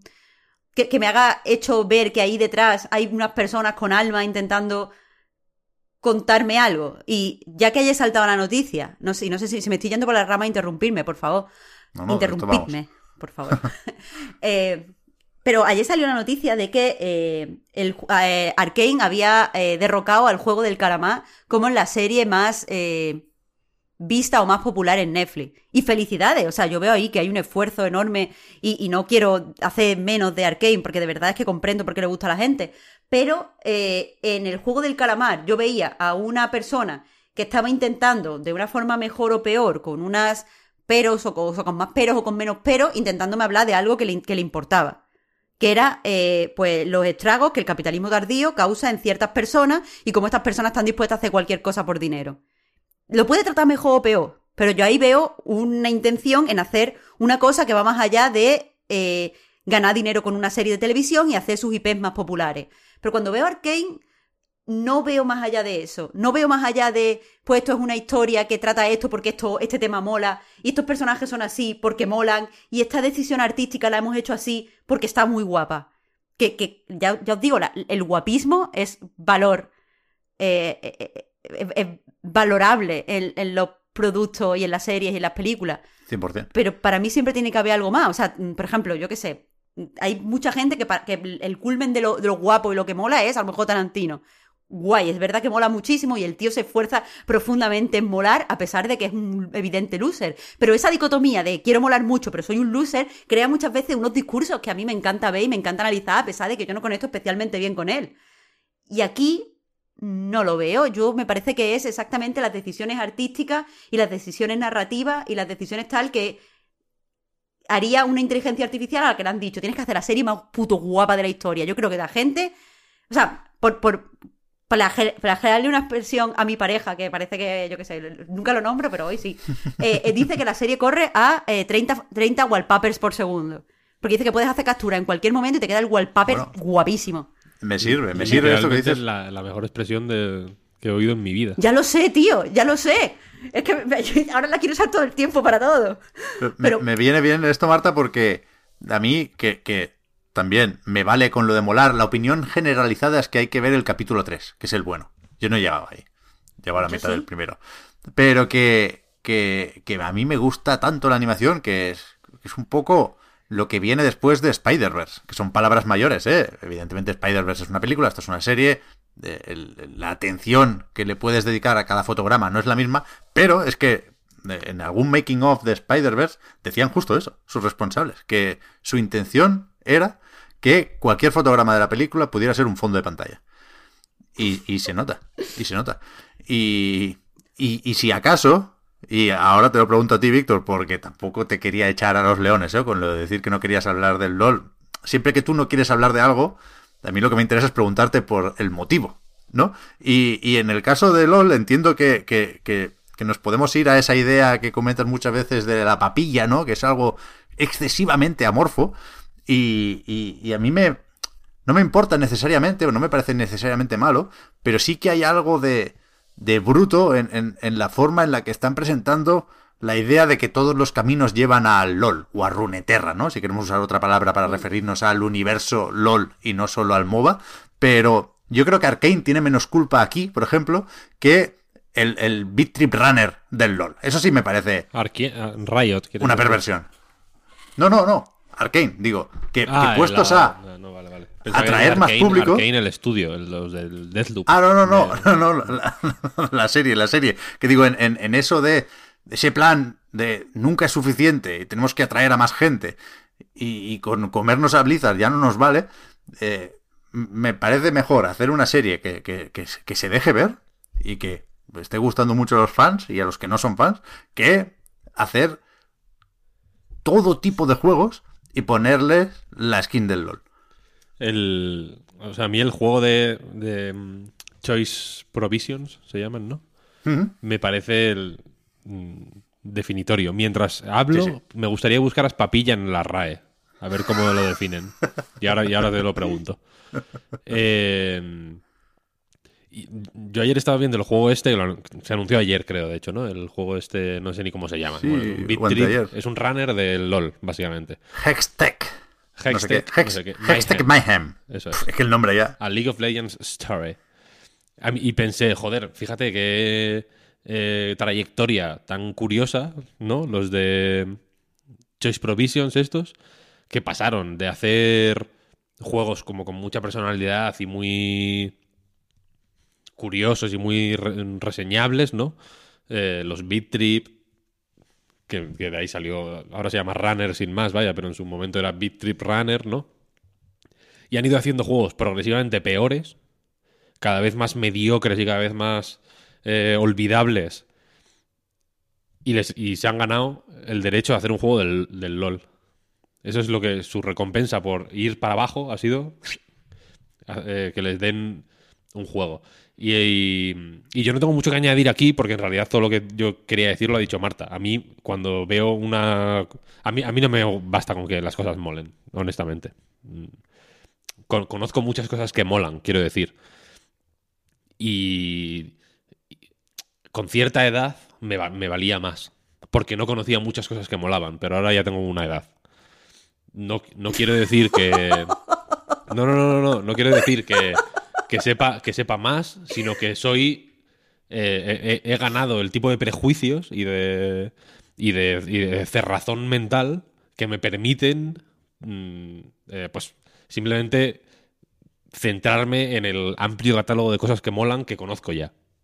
¿Sabes? O sea, a mí me mola esto y es, y es- y es un, y es una colección de cosas que molan eh, absolutamente personal e, e intransferible, ¿no? En el sentido de que son mis cosas que molan. Cada uno tiene las suyas, entiendo, ¿no? Para algunos será el, el K-pop, para otros será... eh, ¿Cómo se llama esta japonesa? Pa- Pamiu Kiryu Kiryu o algo así se llama. Que hace, que no sé. como, como- que hace como pop. eh, y tiene, una, una- tiene como un estilo visual muy tal. Para otros serán los Doors y para otros serán eh, Elvis Presley. Quiero decir que cada uno tiene los suyos, ¿no? Yo tengo los míos. No, no los voy a decir porque no, no os importan. Pero me puedo centrar en ellos, quiero decir. Y con que algo mole, no me vale. Y las cosas que, que son... eh, las cosas que percibo, como ha dicho Marta, para que me molen, en plan, esto... Mira cómo mola, ¿eh? Quiero que, quiero que te mole esto. Es que, es que me- no, no quiero. A mí me gusta que las cosas me zaranden un poco, ¿sabes? Y que me incomoden y que me dejen ahí como... ¿Qué, qué es- qué ha sido esto, no? Tampoco digo que todo sea titane de pronto en el mundo o, o lo que sea, pero que, que, que yo vea algo y diga, joder, mm, ¿qué, qué ha sido esto, no? O sea, mm, ¿por qué...? ¿Qué, me quiere decir? ¿Qué, ha- querido decir esto? O sea, me gusta esa sensación de ver algo que no comprenda, y, pero saber que algo ha querido decir alguien, ¿no? Y me pasa con esto, con estas eh, movidas que claramente están. eh, o sea, quiero decir, eh, eh, esta serie de League of Legends, si no fuera un mega éxito, no, no sería un éxito de ninguna manera. Quiero decir, eh, una película de, de- normal, por decirlo de esa manera, eh, puede no verla nadie, pero ser exitosa en el sentido de que lo que ha planteado lo plantea bien, es un- es un- pues eh, tiene ciertos logros artísticos que se pueden, digamos, estudiar por separado, el director se ha quedado satisfecho, plantea un comentario sobre cualquier tema pues que llega a X personas, puede tener éxitos menores, ¿no? Pero esto, mm, si, si no pasa cierto, cierta barrera de éxito que ya estaba prevista en un Excel antes, de la, o en un PowerPoint, ¿no? Cuando se planteó la estrategia a, a- a corto, medio y largo plazo de Riot, bla, bla, bla, bla, bla, ya, ya está. ¿Sabes? Y, y yo ahí no tengo nada que decir. Yo ahí solo puedo colaborar Claro, es que- eh, dando views, ¿no? Pero no- yo no, pero yo no tengo nada que intercambiar, ¿sabes? Con esa serie. Ni, no, hay, no hay juego ahí, ¿sabes? Yo no puedo hacer nada con, con eso. Entonces ya me... me- es que no, no- me interesa ni, ni, ni, ir más allá. Es que, no, es que es una cosa que me produce cero, cero interés. No tengo ni nada, o sea, no, no, no... Me pasa, me pasa. La veo volar por arriba, pero no me choca, no me choca. Claro, pero, pero es que eso, están creadas específicamente para eso. Te quiero decir, hay, hay cosas que molan. Tú antes has dicho Titane, pero yo, yo amplío, yo qué sé, El Faro, eh, la peli esta de The Green Knight, que estoy obsesionada con ella. Todas estas mm, cosas molan visualmente, pero después tienen una, un- un- quieren hablar de una serie de cosas que puede hacer que al final te guste o no te guste. A mí, por ejemplo, Titane no me gusta, pero ahí, pero a mí me dejó de, me- o sea, salí del cine de verla, me estaba rascando la cabeza. Eh, The Green Knight, eh, a mí me flipó cuando la vi, pero es que después la analicé, he estado días y días y días dándole vuelta a la puñetera película y me gusta muchísimo más. Puede ser mi peli favorita este año. El Faro, lo mismo, me, me- la terminé de ver y me, me quedé eh, como mm, yo qué sé, me había foqueado el cerebro y después la pensé y al final no me terminó de convencer. Pero están hechas para eso, para molarle a un público muy concreto que pueda conectar o no con la cosa que te quiere decir. Pero Arkane está creada para que le guste a todo el puto mundo. O sea, en su, en su eh, mm, documento de diseño ya pone que tiene que tener 200.000 trillones de, de mm, eh, gente que la vea y tiene que gustarle a un público potencial de eh, 400 billones de personas. Y entonces, eh, para que le guste a tantas personas, tiene que ser algo que no tenga ningún tipo de arista, que simplemente mole sin que nadie diga, oye, pero aquí no habrá y por ir a lo más fácil que más divide a lo- muchas veces a la comunidad de jugadores. Aquí hay machismo, no, aquí hay feminismo. Pues a mí no me gusta porque es machista, pues a mí no me gusta porque es feminista. Como pasó, por ejemplo, con eh, The Last of Us 2, que genera, tiene unas pequeñitas aristas que generan eh, que mucha gente se aleje o esté atraído por el, por el juego. Pero en Arkane no pueden hacer eso, porque el público potencial tiene que ser amplísimo. Entonces no puede hablar con libertad de nada. Y a eso, ausencia de libertad, me refería a que me parece que está desarrollada por una IA que está cumpliendo puntos de cosas que molan, pero no molestan. Pero- Y todo lo que no molesta para mí ya no es interesante. Yo quiero que me moleste en positivo o en negativo, pero que- que, que me, que me dé. Ahora, no sé si has buscado la definición de papilla, Pep. Sí. ¿La tienes Sí. delante? ¿La puedes leer? La- Sí, ahora voy. Un segundo. Quería preguntarle a Marta primero si no hay posibilidad de que la serie acabe contando esto. Quiero decir, hablemos de la estructura. Creo que son tres capítulos ya disponibles y cada semana Sí. van a añadir tres más, ¿no? Hasta llegar a nueve solo. Exacto, sí. Vale. Y no, no puede acabar contando algo. No parece que más allá de un desfile de personajes del LOL A ver, puede interesar esto. Va a contar algo, pero es que la cosa que va a contar. eh, no sé, hasta que- es que no quiero spoilear, pero Vale, vale, me da la sensación que por lo que he percibido, que la cosa que va a contar al fin y al cabo es una de las típicas historias eh, que entra dentro de la fantasía, eh, de la épica, fan- no de la épica fantástica, pero sí de la, de la fantasía clásica, pero hecha eh, un poquito modernizada. Es que no quiero Vale, caer, vale, no te puedo poner el, el No, no, ejemplo, no. pero Lo, lo- lo preguntaba por curiosidad, porque no sé de qué va la serie, ¿eh? No llegué a verlo bastante. Vi el robo y, y- y poquito más después de la escena del, del bar. Pero que... Eso, Víctor. Nos ha fallado la RAE aquí, ¿eh? ¿Por qué? Porque le falta una acepción, claramente. Dice primero, comida, generalmente destinada a niños y enfermos, que presenta la consistencia de una pasta fina y espesa. Esta Después, es, la, esta es la acepción que me interesa a mí. cautela o astucia halagüeña para engañar a alguien. Y después, sustancia opaca a los rayos X utilizada en el estudio radiológico del aparato digestivo. Pero que no, no hay ninguna acepción que haga referencia a la consistencia única exclusivamente. Aunque no sea comida, puede ser la consistencia de una idea. Es que, es que, a ver, la papilla Después está hay hecha... muchas locuciones ¿eh? verbales. Arrojar a alguien hasta la papilla, dar papilla a alguien, echar a alguien hasta la papilla o la primera papilla, hacer papilla a alguien o algo y hecho o hecha papilla. Pero eh, la, la que buscábamos no está. Sí, no, la que buscamos está. La, la, la cuestión aquí es a quién va dirigida la papilla. ¿Sabes? No, una papilla y un puré y una crema son similares. ¿No? Pero la crema puede, puede tener una personalidad, ¿sabes? Puede sugerirte algo. Una papilla no, no tiene que sugerirte nada. Una papilla está dirigida a gente que o no tiene todavía formada una capacidad, un sentido del gusto, como un No niño gusta- o a una persona o a una persona que no puede permitirse el lujo de en es- de manera temporal o, o ya permanente de considerar la comida de esa manera, ¿sabes? Como algo que pueda eh, pues ofrecer un placer o, un deleite o una reflexión. Simplemente es una cosa eh, de, de consumo eh, rutinario y, ¿sabes? Y, y va- y vacío de placer, quiero decir, al final. Un niño no come al final, o sea, la papilla del niño es pues porque hay que alimentarle de alguna manera, ¿no? Tú no sabes qué le gusta porque él no sabe expresártelo. Probablemente tenga gustos ya, ¿no? Eh, ahí no voy a entrar. Pero el tema es que se lo das porque es como, bueno, tiene la cantidad de nutrientes que mm, científicamente, ¿no? O sea, determinado que tiene que tener un alimento para ser completo y, y- y cubrir una serie de, eh, pues de necesidades vitales, siendo al mismo tiempo suficientemente neutro como para que esa misma papilla la puedan comer todos los bebés del mundo, ¿sabes? Independientemente de sus gustos personales.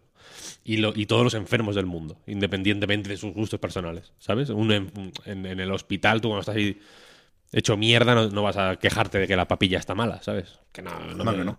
no, no- no estás para eso. No estás para, ¿sabes? No, no estás para una crema de calabacín. Estás para una papilla. Y, y- por eso yo, me, yo cuando me refiero a papilla, me refiero en este sentido, ¿no? De que tiene que ser, de que, de que por lo que, lo que lo que tiene de bueno en ese sentido, ¿no? De que, de que se universaliza algo, al final se tiene esa lectura positiva, ¿no? Al final, vale, es un eh, es algo suficientemente eh, universal como para alcanzar a todo el mundo. Es una virtud o una cualidad que no todo el mundo eh, sabe desarrollar, ¿no? Eh, pero, al, pero al mismo tiempo pierde, pierde unicidad, pierde mm, algo, no sé. Yo quiero ver Arkane, ¿eh? Me la voy a mirar. Pues mira, Claro, claro. coño, póntela en Claro. el puto Netflix, no te duermas en el Pero sofá. si es que es una, es una, es una serie para disfrutar un montón. Si es Pero que, que- que- Aquí lo has dicho, Víctor, que, que no es una serie. No es una serie de Netflix. No lo sé, a lo mejor sí. Se ve en Netflix, desde luego. Pero Netflix no produce aquí, ¿no? O sea, el logo de Netflix no aparece. Dice al principio una serie de Riot y Fortiche, ya digo. O sea, que a lo mejor se la podían haber vendido a, a- otra plataforma. Lo que quiero decir es que Netflix me parece eh, el ejemplo más claro de, joder, no todo vale, ¿no? Y lo digo pensando sobre todo en Cowboy Bebop y, y cada uno encontrará su ejemplo. Se vienen unos cuantos de videojuegos. Y, y aquí creo que sí hay un... O sea, la intención es atraer a más gente al LoL, evidentemente. Pero creo que hay un mimo y un cariño que, que yo no estoy para pedir más. yo lo que tú llamas a lo mejor mimo y cariño, yo lo llamaría orgullo. Y me, me parece algo También, muy guay también, por parte de, de. Tienen un orgullo de, de saber que ellos no, no pueden hacer lo que sea para ganar dinero rápido de cualquier exacto, forma exacto. con sus IP. O sea, aunque forme, aunque forme parte de un plan malvado, Marta, prefiero mil veces que lo hagas tú a que se lo venda por cuatro duros a Netflix, ¿sabes? Y que te lo hagan otro, el plan malvado encima, cabrón. Absolutamente. Pero es que ni siquiera, ni siquiera me parece eh, malvado, me parece. No, no, pues- eh, yo qué sé, ho- honesto. O sea, eso, eso me parece Sí, sí. guay. O sea, yo lo respeto absoluto. Lo que pasa es que eh, es un plan que al final eh, su objetivo, no de forma malvada, pero evidente, es ganar mucho, mucha, mucha, mucha pasta. Está claro, Entonces claro. eso le perjudica. Pero total, o sea. Respeto absoluto aquí por, por Rayo, no se puede decir otra cosa. Y desde luego, eh, aquí hay disfrute. O sea, es una serie para disfrutar. Disfrutemos. Había... Hmm, Voy a poder hilar esto, creo. Hay una entrevista a Geoff Keighley, un artículo, en el blog de Epic Games. Se la hace Brian Crecente, el que fuera jefazo de Kotaku, que después se fue a dónde? A Variety. Yo le había perdido la pista. Y la cuestión es que tampoco creo que podamos comentar mucho sobre estos primeros detalles de la gala que veremos el 9 de diciembre, pero, pero sí me, me- me- apetecía mencionarlo y aprovechaba, decía, lo de que en cierto momento el bueno de Kili dice que seguramente para el año que viene ya tendrán que poner el premio a mejor adaptación, ¿no? Por eso, para incorporar de alguna forma o celebrar lo transmedia que tienen los videojuegos, ¿no? Y, hay una parte de amenaza ahí, porque cuidado, decía que en esta gala íbamos a ver más que nunca cosas que no son videojuegos. Es decir, ya vimos Free Guy el año pasado, creo recordar. Y, y este año puede haber más películas basadas en juegos, por ejemplo, ¿no? Pero, o series, claro. Pero, pero eso, yo, lo del Geoff Keighley, se ha destacado que habrá entre 40 y 50 juegos, una decena deberían ser nuevos anuncios, pero yo solo quiero dejar por escrito no, pero sí grabado, que yo creo que se va a enseñar lo nuevo de Fumito Ueda en esa gala, y por lo tanto va a ser el puto mejor momento del año. Vaya ganotas, 9 de diciembre, no sé a qué hora, pero será de noche. Me, me, Sí. me está ganando, me está recuperando un poco Geoff Keighley, después de que le cogiera mucha manía por, en este caso sí, su plan malvado de cargarse el E3 y todos los eventos con los que crecimos para acaparar anuncios como un puto animal. Pero bueno, A se ver, presenta el fumito. Es que tú al final eres fácil de convencer, Pep.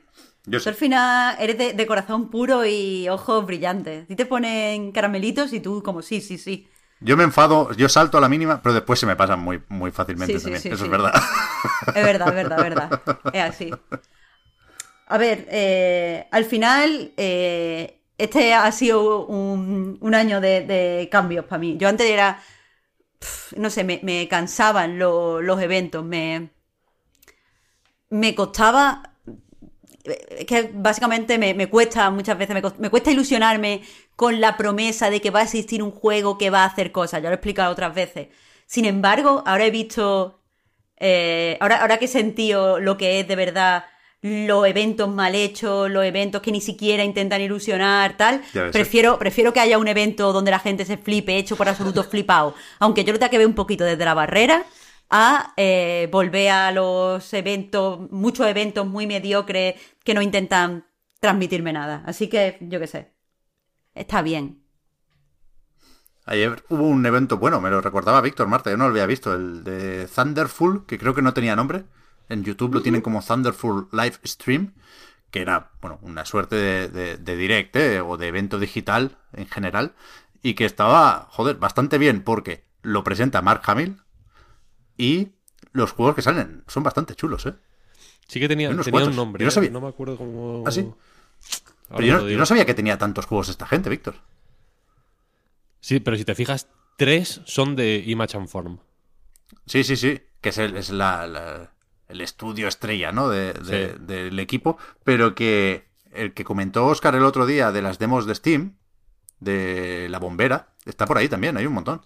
Thunderful World se llama ah, la historia. Y ahí está. Eh, ¿cuál, decías tú de la bombera? No se llama Firegirl Hack and Splash. Ese, ese, ese, ese, Rescue, sí, ese. Firegirl. ah, 16 juegos, sí, una pila, ¿no? De aquí de... Hay una página web, vamos a, vamos a, mirarlo. Está el puto Mark Hamill aquí. Que actúa muy bien y muy mal al mismo tiempo, Mark Hamill, es fascinante. Me gusta mucho. Pero que también tienen el Industria, que lo van a sacar en consolas el año que viene. Esto dice que está, está guay, el Industria este, ¿no? Este salió ya. Half-Life 2. Mm. bien. Creo que en PC sí. Salió en PC, eso es. Mm. Y aparte de uno que a mí me gusta especialmente, que se llama Cursed to Golf, que es un juego de golf en el purgatorio, básicamente. Mm. Que ese lo, he visto antes y también me ha venido a la cabeza. Ese salió en algún direct, me suena. este salido, en algún lado ha salido, sí. Yo desde ah. luego lo conocía ya de algún eventillo de estos. Y aparte salió un juego que se llama Laika Age Through Blood de Brainwash Gang. Que está bastante fino. Yo ya lo he jugado este y está bastante fino. O sea, he jugado mm, alfas, ¿no? Y prototipos y cosas así. Y mola un montón. ¿Pero de qué va? Cuenta un poquito más. Es un juego de, mm, narrativo y con mucha y con exploración en, en un mundo posapocalíptico y tal, que, vas en moto a todos los lados y, tienes una pistola, básicamente, ¿no? Entonces tienes que, tú cada mañana eh, tienes que salir en busca de eh, cosas y tienes una hija que vive en tu casa. Entonces, por la, antes de que se haga de noche del todo, tienes que volver a, tu casa cada día para cuidarla y para, protegerla de las criaturas que, que salen por la noche. Y, y la cuestión es que todo el, el combate, la, exploración, todo se hace en moto. Entonces tienen mecánicas muy guays de que de pues de para ralentizar el tiempo de distintas formas para disparar a los enemigos, recargar el arma se hace haciendo un eh, un giro de 360 grados, ¿sabes? es un juego muy bien pensado y con un arte estupendo, a mi parecer. Si lo veis. Sí, lo estoy viendo visualmente y. O sea, no solo está muy guay, sino que llama un montón la atención. Es muy vistoso, sí, sí, este mola. Lo llaman, veo que lo llaman Motorbania. es, una buena forma de, describirlo. El, el de Gang, la noticia aquí quizás es que no se retrasa, ¿no? Porque esto sería por la Gamescom, cuando se dijo ya que saldría en diciembre, y efectivamente saldrá el 16 de diciembre. Tiene buena pinta, a mí me joder. Igual es que me traen. Creo, que se retrasó ya, ¿eh? Creo que tenía que salir en septiembre y puede ser, puede se movió a diciembre. Pero lo de diciembre, eso es, lleva unos meses ya sonando y a mí me traen buenos recuerdos, supongo, las aspiradoras en videojuegos. Pero me, me apetece el de Gang con el Game Pass. Pues coño, con esto al final yo creo que, que nos ha quedado un buen repaso a la actualidad. Al final no va a ser tan de relleno el programa, aunque aquí es donde notamos las ausencias. ¿eh? Todavía no hemos jugado a Shin Megami Tensei 5, por ejemplo, se queda para la semana que viene. Yo no he jugado a nada nuevo directamente, pero no, no recordaba que tú tenías, Marta, un as en la manga, en forma de acceso anticipado de Darkest Dungeon 2. Que, que joder, que de nuevo, ¿eh? en, esto de las cosas que no me encajan, no sé si, como decías antes, es por lo de estar en épico o qué, pero las. Las ganas de Darkest Dungeon 2 no son las que uno esperaría recordando lo muchísimo que gustó Darkest Dungeon 1, ¿no? Sí, a mí también me, ha sorprendido porque eh, cuando se anunció el juego vi bastante movimiento, vi bastante gente eh, pues encantadísima y con muchas ganas de que llegara. Y después no he visto a mucha gente jugando, pero vamos, eso, yo quiero pensar que no es porque eh, pues a la gente al final no le interese la propuesta o hayan visto algo extraño en los muchos cambios que hay eh, de la primera a la segunda parte, sino porque directamente está en Epic y a la gente pues le ha dado pereza entrar en un acceso anticipado, que ya de por sí da pereza, y encima estando en Epic. Pero bueno, el caso es que lo he probado y personalmente a mí me, gusta y me parece lo suficientemente diferente del primer, eh, del primer Darkest Dungeon como para justificar que, que se llame Darkest Dungeons 2 y que no sea una expansión con mm, cualquier cosa. Eh, así que nada, por contar un poco eh, y teniendo en cuenta eso, que yo no he terminado el juego porque solo está, o sea, el juego se estructura como en cinco confesiones. ahora mismo solo está la primera disponible y no están tampoco todos los personajes para, para desbloquear. Entonces, mm, pues voy a dar la opinión en la parte limitada del juego que conozco. Pero vamos, básicamente eh, el juego eh, es como una continuación directa de la primera parte. Al final de la primera parte pasa una cosa que eh, pues determina cómo nos encontramos el mundo en esta segunda parte. al principio del juego, pues un personaje nos da como la, la, llama que simboliza la esperanza de la humanidad y nos dice que tenemos que eh, hacernos cargo de ella y protegerla y llevarla a un sitio, básicamente.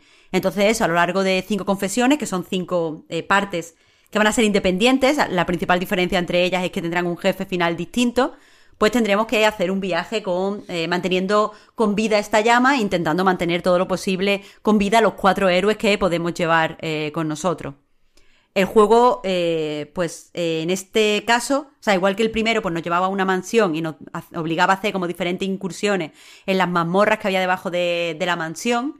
Aquí eh, estamos en un viaje en una carreta donde llevamos a cuatro héroes. La parte en la que viajamos, en la que estamos de ruta, entre que llegamos y mm, entre posada y posada, es lo que serían las incursiones de antes, pero aquí se llaman, como he dicho, ruta. Y Aquí, o sea, aquí es donde se ve la mayor diferencia con respecto a la primera parte. En esta ruta, en estas incursiones, eh, hay una serie, o sea, hay, combate, pero también hay eventos aleatorios. Eh, estos eventos aleatorios suplen lo que encontrábamos en el pueblo en la primera parte. Entonces, eh, mientras que en la primera parte, cuando no estábamos de incursión, pues podíamos ir al manicomio, podíamos ir al prostíbulo, podíamos ir a diferentes sitios. Aquí no podemos ir a placer, sino que tenemos que esperar a encontrarnos un sitio así durante, durante nuestro viaje.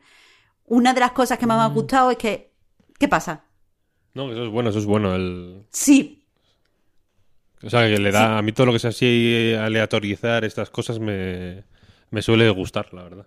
Claro, el hecho de que sea aleatorio, eh, primero, eh, quieras que no, hace que tengas que hacer una estrategia más a largo plazo con tus héroes porque claro, mm, si el tío, o sea, el personaje, el héroe, el héroe de la heroína, el tío o la tía, te coge una manía rara, tú no puedes contar con, vale, me gusta mucho este personaje, cuando volvamos de la inclusión le voy a hacer que vaya a rezar y que se vuelva a estar eh, bien. Aquí no sabes si va a poder estar bien, entonces a lo mejor cuando llegas a una posada te conviene cambiarlo del tirón, aunque dependa mucho de, ese personaje para el combate. Aparte, eh, junto con esta aleatoriedad en los eventos, el hecho de que tú tengas que manejar la carreta manualmente para, o sea, Puedes darle dos veces a la W y anda sola, pero tú tienes que moverla para dos lados, pues para ir rompiendo eh, pues los diferentes obstáculos que te encuentras en el camino, ir recuperando vida y encontrándote diferentes eh, objetos de botín. Entonces, eh, estas dos cosas combinadas hacen que de verdad te dé la sensación de, movimiento y de estar viajando. Y eso se acompaña además con el hecho de que los personajes van en la carreta, tú no los ves, pero están, dentro, y van teniendo como conversaciones y muchas veces esas conversaciones hace que se peleen o hace que, eh, pues, eh, desarrollen algún tipo de relación positiva juntos. Y entonces no te parece tan random muchas veces lo, la, la, cómo se establece la relación en los personajes. En la primera parte hay veces que de repente te salía, pues este personaje está envidioso del otro. Eh, porque había tenido un meltdown durante una batalla. Aquí también pasa eso, tienen, tienen meltdown durante la batalla y de repente pues empieza a sospechar un personaje de todos los eh, de, uno en concreto de todos los demás. Pero aquí quieras que no, te han construido un, o sea, te han preparado para eso mediante las conversaciones que los personajes tienen en la carreta. Entonces a lo mejor eh, el hecho de que un personaje ronque está poniendo a otro de los nervios y cuando tiene el meltdown precisamente se enfrenta a ese personaje que antes le ha dicho, no me gusta que ronques, me parece muy mal. Eh, y quieras que no, te, te entra mejor, te parece todo como mucho más sólido. El problema que, que por ahora he encontrado, teniendo en cuenta que esto está en acceso anticipado, es que el combate me ha parecido sustancialmente más fácil que en la primera parte, sobre todo porque eh, ahora en, la, en el layout del combate puedes ver el, el, turno de los personajes. Antes también era un combate por turnos y eh, quieras que no, pues atacaban uno, atacaban otros, pero quieras que no, no sabías cuándo te iban a atacar y cuándo atacabas tú. Ahora sí tenemos el conocimiento de cuántos personajes míos van a atacar antes de que le toque atacar a los enemigos y entonces podemos desarrollar estrategias en base a eso. Y a mí eh, me da, a mí me da bastante seguridad saber las intenciones del enemigo, aunque sea... O sea, si, si sé que me va a atacar dentro de tres turnos el personaje B, pues a lo mejor concentro todos mis ataques en el personaje B y algo que se tengan que saltar el turno. Ese tipo de, cosas antes no las podías hacer y a mí la verdad eh, me hace jugar bastante mejor. Entonces, en base a eso digo que el combate es más fácil. No, no es algo que haya pensado todo el mundo en este acceso anticipado, pero a mí sí me lo ha parecido. Eh, o sea, además de esto, eh, el hecho de que haya, o sea, la estrategia también está bastante limitada porque, al menos de nuevo, en este acceso anticipado no hay objetos entonces no podemos mm, mejorar los personajes mediante objetos, no podemos ponerle mejores almas, por ejemplo. Simplemente tenemos puntos de maestría con los que podemos mejorar las estadísticas de los ataques. Entonces, eh, esa, esa, limitación también en la estrategia de, personalización de, de personalización, de mejora de los personajes, también hace que sea más fácil jugar, porque es mucho más fácil. O sea, eh, decidir a lo mejor qué, eh, arma va mejor con este estilo de, juego de este personaje, para mí es más complejo que simplemente decir, vale, este ataque a mí me gusta y, lo combino con los ataques del resto de los personajes, así que voy a mejorarlo a tope. Entonces, quieras que no, esa, esa, gestión, ese, ese, ese elemento, ese, el quitar ese elemento de gestión, para mí hace también el juego más sencillo. No sé si es algo en lo que trabajarán de cara al futuro.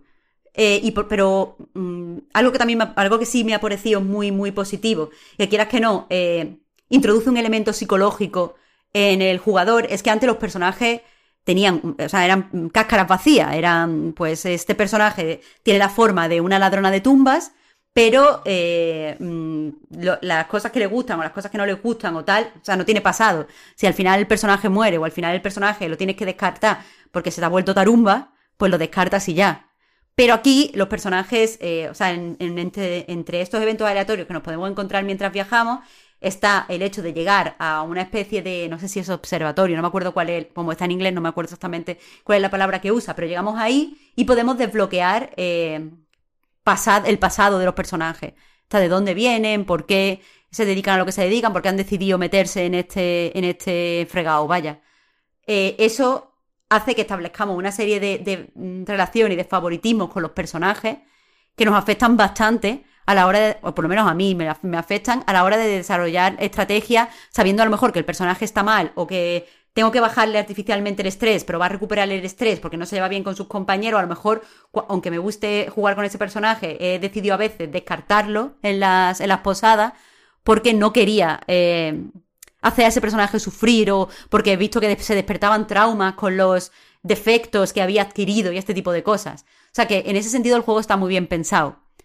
Eh, todo lo demás sí que es, cierto que es bastante continuista con respecto al anterior, ambientaciones oscuras, eh, toma, o sea, bebe mucho de, de pues, eh, lo que es el, el, el quiet horror, o sea, tienes, tienes una sensación de mal rollo todo el tiempo, pero sí que es cierto que mientras que en la primera parte estábamos trabajando al final en una mansión gótica para un señor rico y caprichoso que lo único que quería ser es más rico y, le daba igual arriesgar la vida de la gente, le daba igual pues mm, soltar al mundo eh, pues eh, eh, maldad en el mundo, pues quieras que no, siempre tenías la sensación de que esto era una... O sea, estabas arriesgando la vida de, de estos héroes por chorradas y que nunca iban a triunfar en su misión y que esto era eh, básicamente una tragedia oscura. ¿Sabes? Siempre te daba la sensación de que no ibas a, poder conseguir el objetivo que el juego te había podido te quería plantear. Aquí, quieras que no, como el eh, objetivo es un poco más épico en el hecho de que tienes la esperanza de la humanidad en forma de llama y aparte eh, las confesiones, esto es una teoría, esto no se ha confirmado, pero la primera confesión se llama Denial, que es negación, son cinco confesiones, como son las cinco fases del duelo. La primera mm. fase del duelo es la negación. Yo entiendo que la narrativa quiere explorar eso, quiere explorar la pérdida. En este caso entiendo que la pérdida eh, o de la esperanza de la humanidad o de la humanidad en sí. Pero quieras que no, tanto las historias épicas en donde se quiere salvar a la humanidad como las historias centradas en el duelo, siempre tienen terminado con cierta nota positiva. Así que quieras que no, sí que, sí que este juego para mí tiene un ligero tono más positivo que el anterior y ligeramente más épico y ligeramente más eh, pseudo-heroico, teniendo en cuenta que los héroes aquí son gente mm, shady. Así que, que bueno, eh, se parece lo suficientemente al primero para, como para que le guste a todo el mundo que le gustó el primero, pero también eh, es lo suficientemente distinto como para que se justifique que aquí haya un segundo juego, más allá de que los personajes pues sean los mismos, el universo sea el mismo y la jugabilidad sea, sea muy, muy, muy, muy similar, porque el combate, aunque ahora sepamos eh, el orden en el que atacan los personajes, es muy, muy similar, es idéntico, vaya, que el núcleo jugable, o sea, el núcleo de los combates ya estaba bien, entiendo que no hayan hecho cambios. Eh, vamos, eso, que, que, si te gustó el primero, yo creo que te va a gustar el segundo. Eh, y que si el primero no te gustó porque quizá era demasiado oscuro para ti o demasiado retorcido, este sí que me parece un poquitito más positivo. El. Joder, a mí el primero me mola mucho, pero sí que es verdad que se, que se me. Se me hizo demasiado. Mm, opresivo. No sé, no sé, si decirlo de esa manera. me, era un juego que me, que me gustaba, pero que me, me, angustiaba también, ¿no?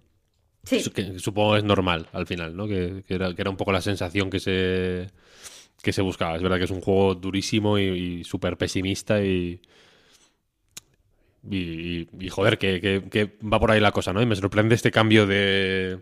Este, este giro, de pronto. A ver por dónde lo llevan. No sé cuánto tiempo va a estar en acceso anticipado. No sé si lo... Sí, sí, sí se ha dicho. No se ha dicho, pero entiendo que bastante, teniendo en cuenta que eh, solo tenemos por ahora una confesión. Eh, no tenemos, o sea, no tenemos ni, o sea, hay 50, o sea, no 50 personajes, perdón. Eh, o sea, de los personajes que tenemos, solo tenemos bastantes, bastantes menos de, de, la mitad, o sea, que creo que tiene que, que va a estar bastante tiempo, que yo espero alrededor de un año, quería decir. Sí, sí, sí, sí. Ya, es curioso. Este juego a mí, el caso de este juego me recuerda al de Rogue Legacy.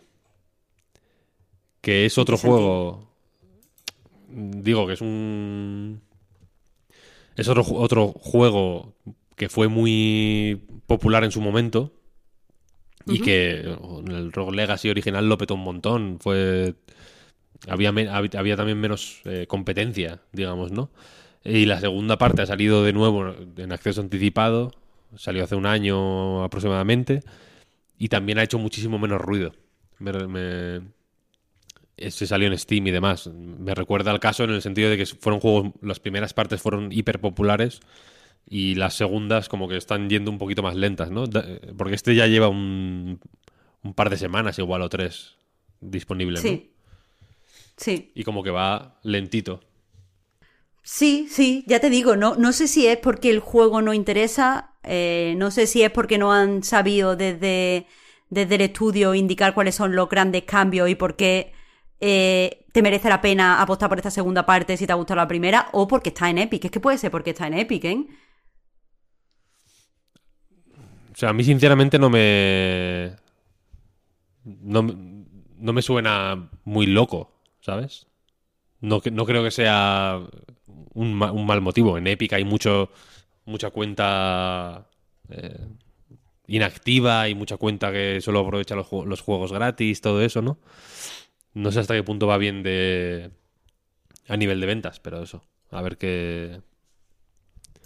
A ver qué pasa, vaya. A ver qué pasa. Yo este le tengo ganas, pero me, voy a esperar un poquito. Yo con los juegos de acceso anticipado me prefiero esperar un poquito hasta que esté más cerca del, de la versión final. Así que a ver. A ver, merece la pena esperar, creo, porque eh, estoy segura de que van a balancear la dificultad de aquí al lanzamiento final. Y siempre es mejor entrar cuando el juego está pulido que, eh, que entres ahora, te parezca fácil y te dé pereza. Hmm, sí, sí, total, total. Pues yo fíjate, Marta, que he estado jugando a uno que se llama Treasures of the Aegean. Los tesoros del Egeo. Yo lo voy a decir así en español a partir de ahora porque me cuesta mucho pronunciarlo en inglés. me parece bien porque es un juego español. Efectivamente, lo voy a decir también en español porque es de Undercoders, el estudio de Super Epic, por ejemplo, que es un estudio de Barcelona, eh, un estudio independiente, pequeñito, pero que, bueno, tiene una trayectoria pues cada vez más amplia, vaya. Al final con la tontería se llevan aguantando un buen tiempo y ahora sacan este juego que es un parkour, parkourbania. Lo quiero por, por, ahora que ahora que, para, que, nos hemos animado a inventar vanias, vamos a llamarlo parkourbania en el sentido de que es un juego en el que exploras un bueno, pero tampoco es un parkourbania, perdón, lo siento. Mm, reculo. Es un juego en el que exploras una isla siguiendo eh, una antigua profecía que dice, o sea, que, que determina que en, en, tal fecha va a explotar un volcán y va a causar una catástrofe terrible, ¿no? Y tú eh, eres una aventurera que llegas a la isla y que te mueves por ella eh, haciendo, sí, parkour, se puede decir, ¿no? Es un movimiento eh, ágil, es un movimiento eh, que depende mucho de trepar paredes, de hacer doble salto, de utilizar lianas. Es un movimiento muy fluido y muy agradable, la verdad. Es un juego que gusta mucho de jugar. Y mientras vas explorando la isla, vas descubriendo, pues, eh, reliquias y ruinas. Eh, mientras hablas con, un, con otro personaje, un compañero tuyo, que es el que te ha contado lo de la profecía y demás, pues vais pues un poco conociendo la historia del, del lugar, eh, hasta que de pronto el volcán efectivamente eh, entra en erupción y el mundo se acaba, básicamente. En ese momento, cuando el mundo explota, el tiempo eh, va para atrás, para atrás, y vuelves al punto inicial. ¿Qué quiero decir con esto? Uh -huh. Que efectivamente es otro juego de bucles temporales. El, sin duda el tema de la... El del, tema del año. El tema del año. No, no hay otra. O sea, quiero decir, si tenemos que elegir un tema de 2021, son los bucles temporales. Totalmente. No hay, no hay nada más que añadir.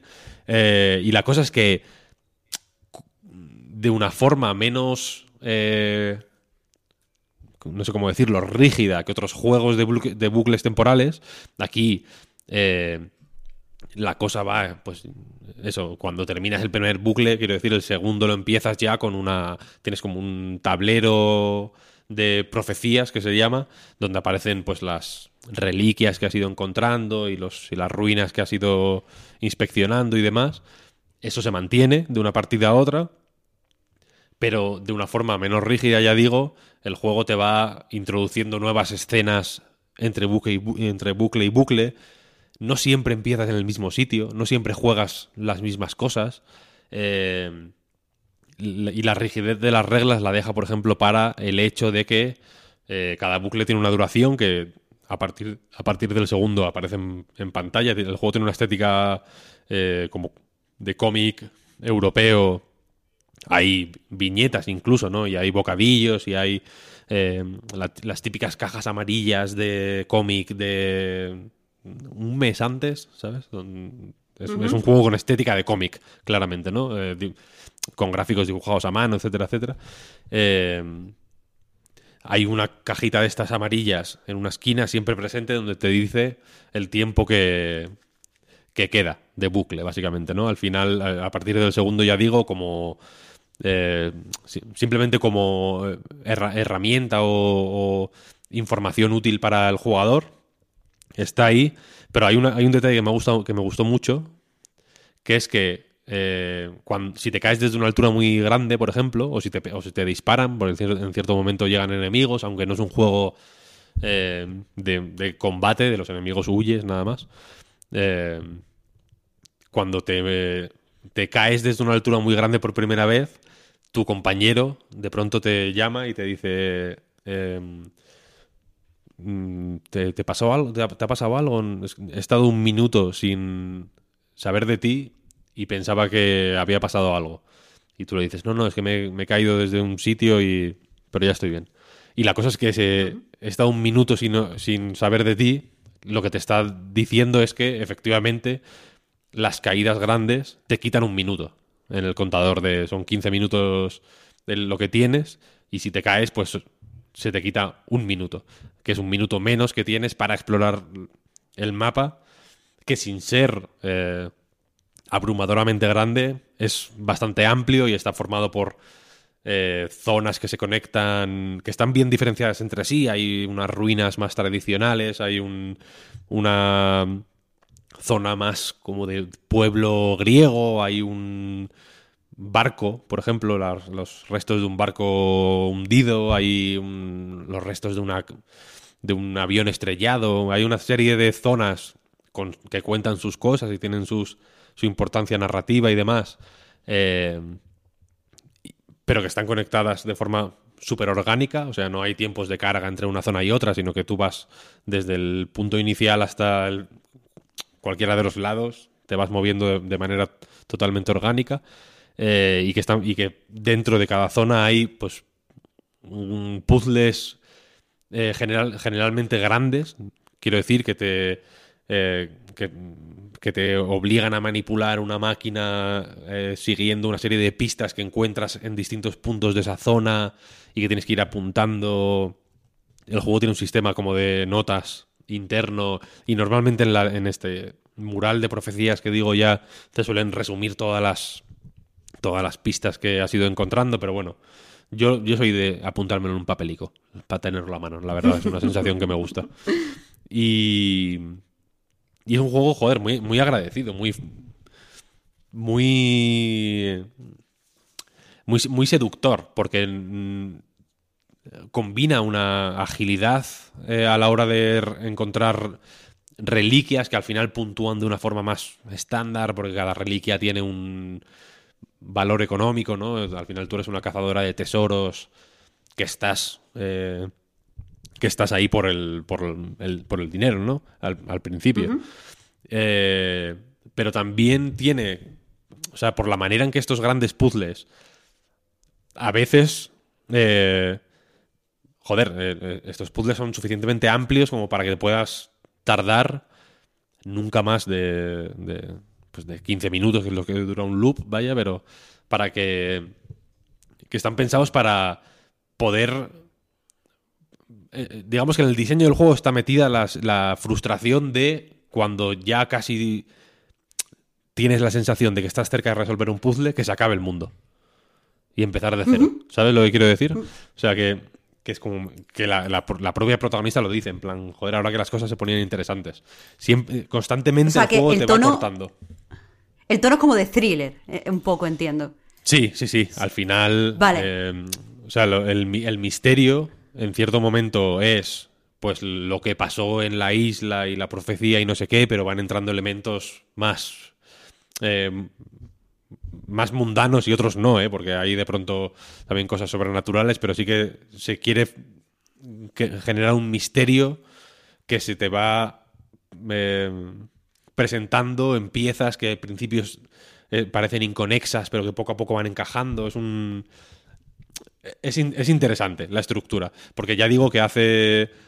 que, que sale de forma muy libre de, esta estructura cerrada del, bucle y de empezar siempre en el mismo sitio y de presenta escenas eh, en distintos momentos del tiempo, ¿no? De pronto hay un inciso de mm, hace tres años, tal, y te cuentan y te sale una escena eh, pues que, que expande la historia más allá del, bucle. Quiero decir que lo que se pretende no es hacer un bucle, una virguería por así decirlo, narrativa como Deathloop, por ejemplo, ¿no? Que, es, que sí que es un bucle y es ese bucle una y otra vez y, ahí ya te las apañas tú. O... Joder, ¿cómo se llamaba este de... Inkel? Overboard. Ah, sí. Eh, mm, overboard, overboard. Este es más... Eh, más libre en ese sentido y más humilde también, ¿no? Porque sus ambiciones son las que son. Quién sabe hasta dónde quiere llegar y tampoco eh, parece un juego interesado en ir más allá de eso. Y no me lo he terminado todavía, la verdad, porque salió ayer, creo que fue. No, creo que salió hoy. Yo lo estoy jugando desde antes de ayer. Eh, pero la verdad es que por el. Por el. Eh, por lo completo que está ya el, este. Este mural de las profecías. Creo que no me queda muchísimo para terminarlo. Así que es un juego de, de también contenido en, en duración. Y ya digo, me está gustando mucho. Me está gustando mucho. Me ha alegrado la semana.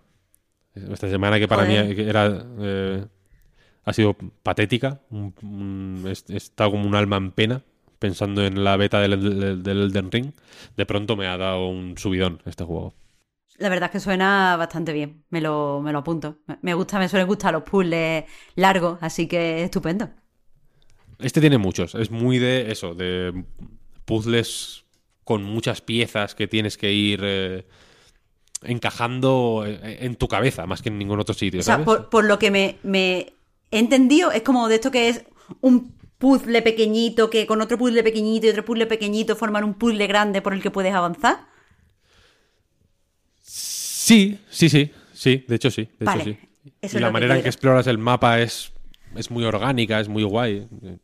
Es un. Qué bien, qué bien. Que, que no haya enemigos también hace que la, que la exploración sea tenga una presencia muchísimo más eh, interesante para mi gusto, porque puedes centrarte en moverte simplemente, ¿sabes? No tienes que pelear con nadie ni, tienes que defenderte en cierto momento. Los enemigos yo creo que actúan más, más que de reto, de habilidad, son más como pequeñas barreras para bloquearte el paso a ciertas zonas en ciertos momentos, ¿sabes? No, creo que no, no, no, es un juego de acción desde luego, ¿no? Sino que tiene otro. Tiene, tiene otro flow. Eso te iba a preguntar. Eh, ¿El componente del parkour y del movimiento en la exploración eh, hay que ser especialmente habilidoso? ¿O, o, lleva. O sea, ¿ocupa gran cantidad del tiempo de juego? ¿O, hay más, o es más los puzzles y esto es como un atractivo extra? Ocupa lo mismo. O sea, es un todo. O sea, quiero decir, eh, para moverte por el mapa tienes que moverte de una manera concreta, pero no hay. Eh, no hay grandes zonas que sean un desafío de, salto y de parkour, ¿no? Sino que simplemente es una parte más de la exploración, el moverte por el mapa. Y es una parte que no. que, que, mm, incluso da lugar a puzzles de movimiento en el sentido de que hay zonas en las que para llegar a tal sitio tienes que colocar una caja de tal forma para hacer tal, tal, tal y encontrar una ruta. Eh, o sea, que, el, desafío no es ejecutar los movimientos que tienes que hacer para llegar al sitio, sino encontrar la ruta correcta, ¿sabes? O la ruta que te pueda llevar a ese sitio al que quieres, al que quieres llegar. Y, luego ejecutarlo, ya digo que no es una cosa tanto de habilidad, sino que es más disfrutona, es una cosa más placentera. Suena bien, suena exactamente a lo que quería. Sí, yo creo que es un, es un juego, ya digo, muy muy fácil de, que, de, que, te resulte bienvenido, ¿sabes? De que digas, hostia, qué guay, qué agradable. A mí ya me moló mucho la demo. Este fue de los que salió en, en el último. Ya no se llama Festival de Demos, ¿no? ¿Cómo se llamaba lo de.? Ahora se llama. Next, Next Fest. Ah, Next Fest. Ha perdido gancho. Sí, sí, sí. Festival de Demos mola más. Pero en esto de Steam, que pues es un festival de demos, básicamente, ¿no? Que, todo, que ponen un montón de demos y streamings de, de, los desarrolladores jugando y todo eso. Este estaba en el, en el Next Fest último. Y me encantó la demo, la verdad fue la que más, sin duda, la que más jugué. Y, el juego completo me está molando mucho. Así que todo en orden. Todo en orden, qué ganas. Muy bien, pues ya digo, yo no tengo mucho que aportar aquí, ¿eh? porque sigo encallado con semanas pasadas. He estado jugando a Guardianes y a Forza Horizon 5, así que espero poder remediar eso la semana que viene. ¿eh? Me lo han puesto fácil, porque no solo tenemos la prueba la Close Network Test de Elden Ring. También tenemos acceso anticipado de Battlefield 2042. Tengo ganas y curiosidad por saber cómo le ha salido esto a, a DICE. Y también Shin Megami Tensei, que no sé si la semana que viene, esto ya es repaso de lo que vendrá para ir despidiendo el programa de hoy. Eh, no sé si la semana que viene podremos comentarlo, pero sí lo habremos jugado. También está Bright Memory Infinite, no me importaría probar a ver qué tal. Y no sé si nos daremos un, una vuelta por, por la remasterización de GTA 3 de Vice City y o de San Andreas. Aparto este al final porque está en el Game Pass ¿eh? y es el que creo que es más fácil que, probemos un ratín. Y alguno más habrá, ¿eh? Seguro que me dejo unos pocos porque hay un, un pico, un, un repunte incluso de, lanzamientos, ¿eh? Y los iremos comentando a medida que los vayamos probando. Pero ahora ya digo, toca recordar que el podcast Reload, igual que anightgames.com, es un proyecto que se mantiene gracias a vuestras generosas aportaciones. Patreon.com barra Reload para más información. Los patrons, ya lo sabéis, tenéis ahora un ratito más de podcast en la prórroga. Y en cualquier caso, gracias también al resto, faltaría más, por seguirnos y ayudarnos a mejorar. Y gracias también a Víctor y a Marta. Muchas gracias a ti, Pep. A ti, Pep. Hasta la próxima. Chao, chao. Chao, chao. Hasta la próxima.